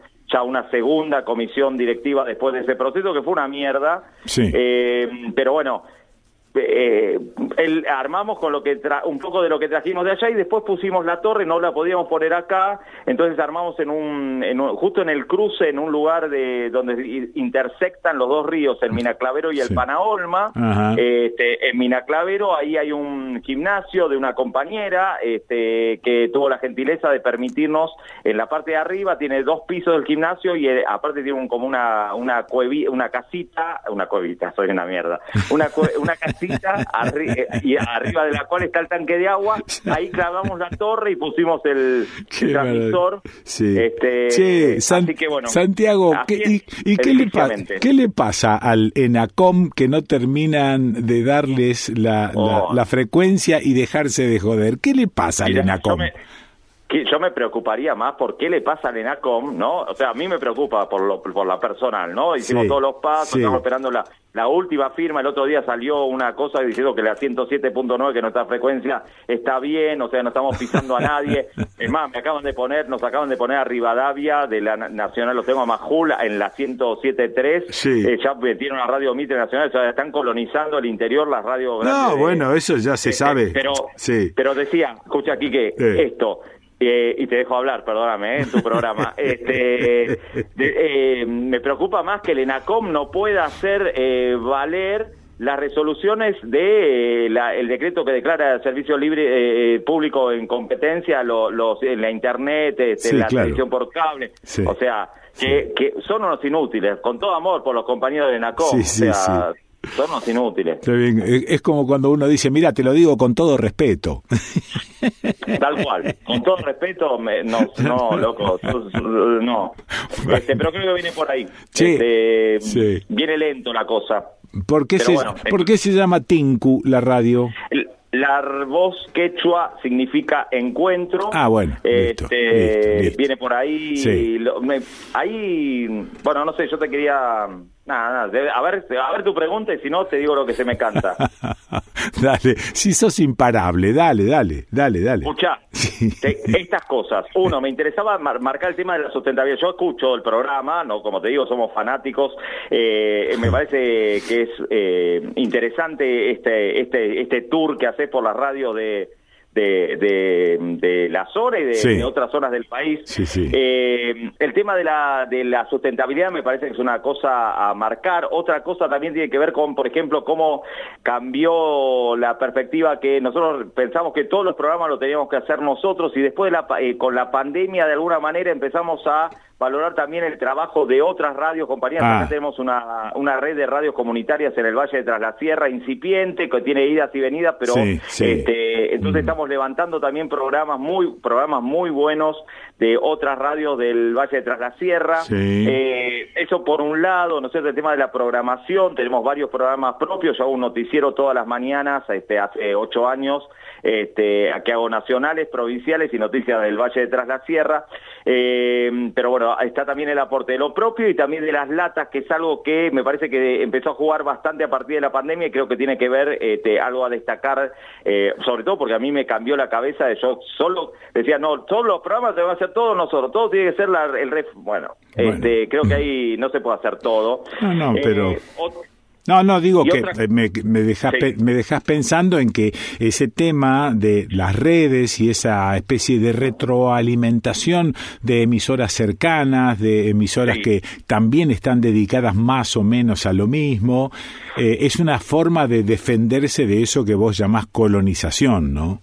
Tal cual, tal cual. sí, de hecho, o sea, eh, siempre está el proyecto de producir algo en común, como un servicio de noticias común, o sea, pero bueno, son eh, imagínate que este problema que tengo, que tenemos acá de las 75 lucas de costo fijo todos los meses para este, parar la olla de la radio, eh, es algo que otras radios también tienen, eh, implica y, la profesionalización, ¿no es cierto? Acá en la radio, por ejemplo, yo soy el único que hace ocho años se la jugó y con un aviso y medio vino a laburar, a cagarse de hambre, me sigo cagando de hambre, pero digamos, hay que también dar un salto en la profesionalización de los compañeros que están este, para, eh, para tener tiempo, ¿no? Porque acá hay una cuestión de tiempo, de la cantidad de horas culo que se le puede poner a la, a la emisora, mm. eh, creo que es otra de, la, otra de, las, de las cosas que, o sea, la, financiación, la cantidad de tiempo que se puede disponer para la construcción de un proyecto de eh, ejercicio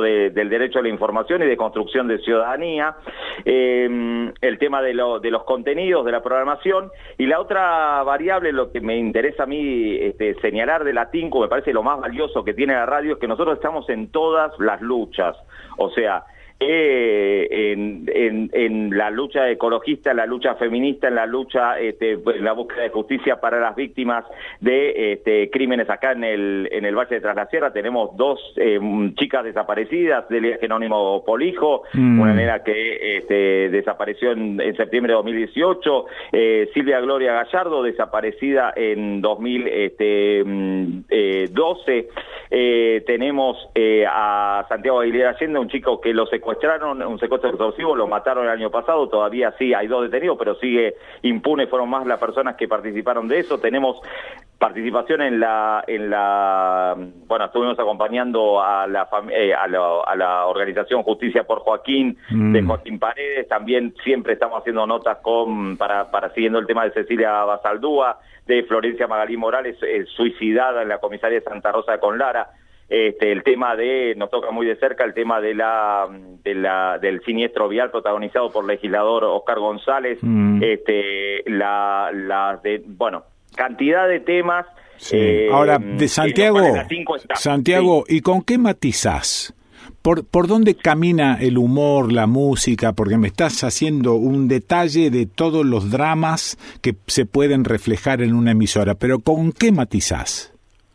Bueno, eh, en particular yo hago, este, yo los hago hablar, o sea, hago unas tristes imitaciones, son unas imitaciones de onda de los, este, de Patricia Burris, de, o sea, cuando, cuando leo los, los textuales de Patricia Burri, de Larreta, de imitaciones, de Alberto, de Cristina, hago una especie de imitación. Eh, en general, los, los funcionarios andan aquí, estuvimos pensando en una ciudad buenísima para quedar una suma fija, pero los chicos de la chiquete no, nos dejan. No, no, este, y, pero hay mucha programación en latín, o sea, tenés programación, gente que hace programas de música, este o sea, no es lo único que pasa estar en la lucha, pero me parece que es importante eh, que una radio comunitaria sea un espacio de, de, de, sí, de comunicación, pero también de, de, de activación de este, los no sé, ahora tenemos muchos problemas de despidos y contratos basura, tenemos 29 despidos en brochero, ¿se entiende? Sí, sí, claro, lo que pasa es que una radio no solo está compuesta de los compromisos, sino que también hay que ir de alguna manera matizando con cosas, ¿no? Este, Seguro. Porque si vos haces una radio, como me venís contando desde hace 10 minutos, es una cosa que yo apago instantáneamente no, lo que lo que sí, es, que, lo que pasa es que lo que pasa es que abundando solo en esos temas generas este una, una especie de, de, rechazo también. Entonces, ¿cómo se hace? Y también la radio es este ir, insisto, matizando y de alguna manera eh, comprándote la audiencia, ¿no? Esto me parece. Bien, este, hay de todo, todo te cuento lo que hago este, en materia informativa, o sea, hay de todo. Este, hay, eh, acá, por ejemplo, tenemos con una, compañeros que hacen otro programa periodístico de fondo hace más de 10 años, pero tenemos también una compañera que es, este, digamos, una Mabel Mendoza, que es un, digamos, una mina que estuvo en todo el rock nacional que te imagines ah, este, haciendo este, cosas de esas. Tenemos compañeros que llevan adelante eh, programas musicales de reflejo de la identidad cultural eh, transerrana. Eh, tenemos oh, compañeros que hacen este, programas de, no sé, especiales de ayer a un Alan, no sé qué, no me acuerdo cómo se llama el chaval, Este, mm, hay de todo. Está bien. Santiago, este, te corto porque no tengo más remedio, porque sos una especie de este volcán. suena, no, sos una especie de volcán que te va tirando cosas. Creo que estás también acostumbrado a esto de hacer varias horas de radio por día, ¿no? Y entonces esto, esto te pone en la necesidad de tirar y tirar y tirar y tirar. Bueno, te mando abrazo grande y gracias por esta, esta pinturita de Radio Tinco en Mina Clavero. Por favor, gracias a vos, Quique, radiotinku.blogspot.com, en cualquier lugar del planeta la pueden escuchar. Abrazo, abrazo, abrazo. Chao, loco. Bueno, eh, lo escuchaste, claro que... Oh, mamá mía. Lo escuchaste a Santiago Corona, Radio Tinku 107.9 Mina Clavero, Córdoba. ¿Y dónde lo escuchaste a Santiago? ¿Y dónde lo vas a escuchar? En el desconcierto. Has llegado a tu destino. Thank you.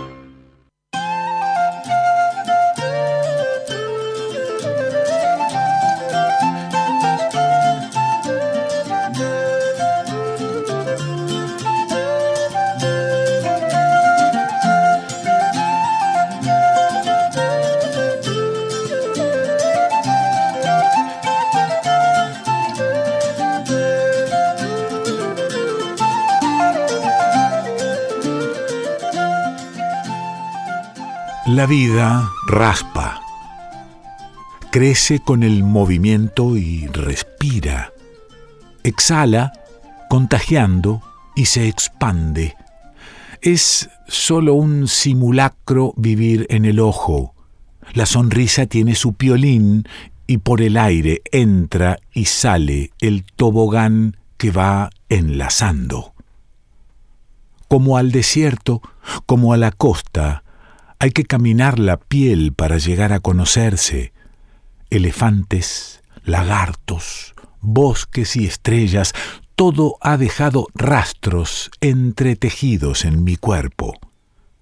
Soy, somos, un tapiz de retazos, territorio transitado, sendero hecho carne, dispuesto al movimiento. Un planeta desierto, habita en mi talón. El invierno trepa por mis pantorrillas, un encuentro espera detrás de la rodilla y juega en el pliegue de mi brazo. Es mantel la tierra. Solo hace falta ir a buscar el salero. Somos bastante parecidos, casi idénticos, cómplices también. Desde arriba, iguales a las hormigas, caminando. El mundo es rugoso, el ojo no se desliza, cada piel lo interrumpe, cada cuerpo denuncia su existencia y viste capas, capas y capas y capas de presencia. El mundo es rasposo, una superposición constante de universos que pueden ser tocados, mil veces palpados y cientos de miles de veces acariciados.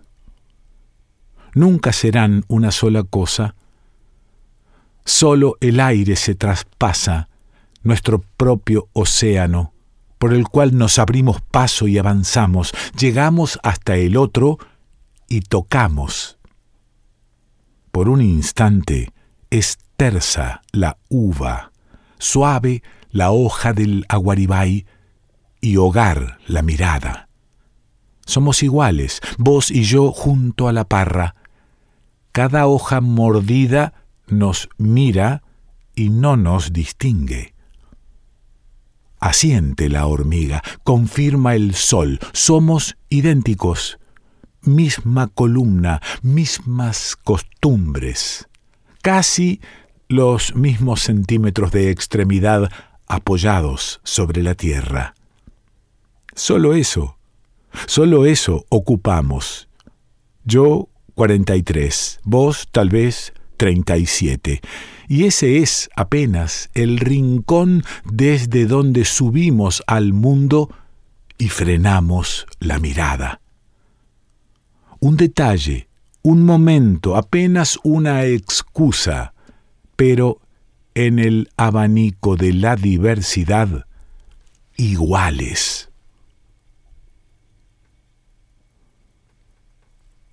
Alejandro Raymond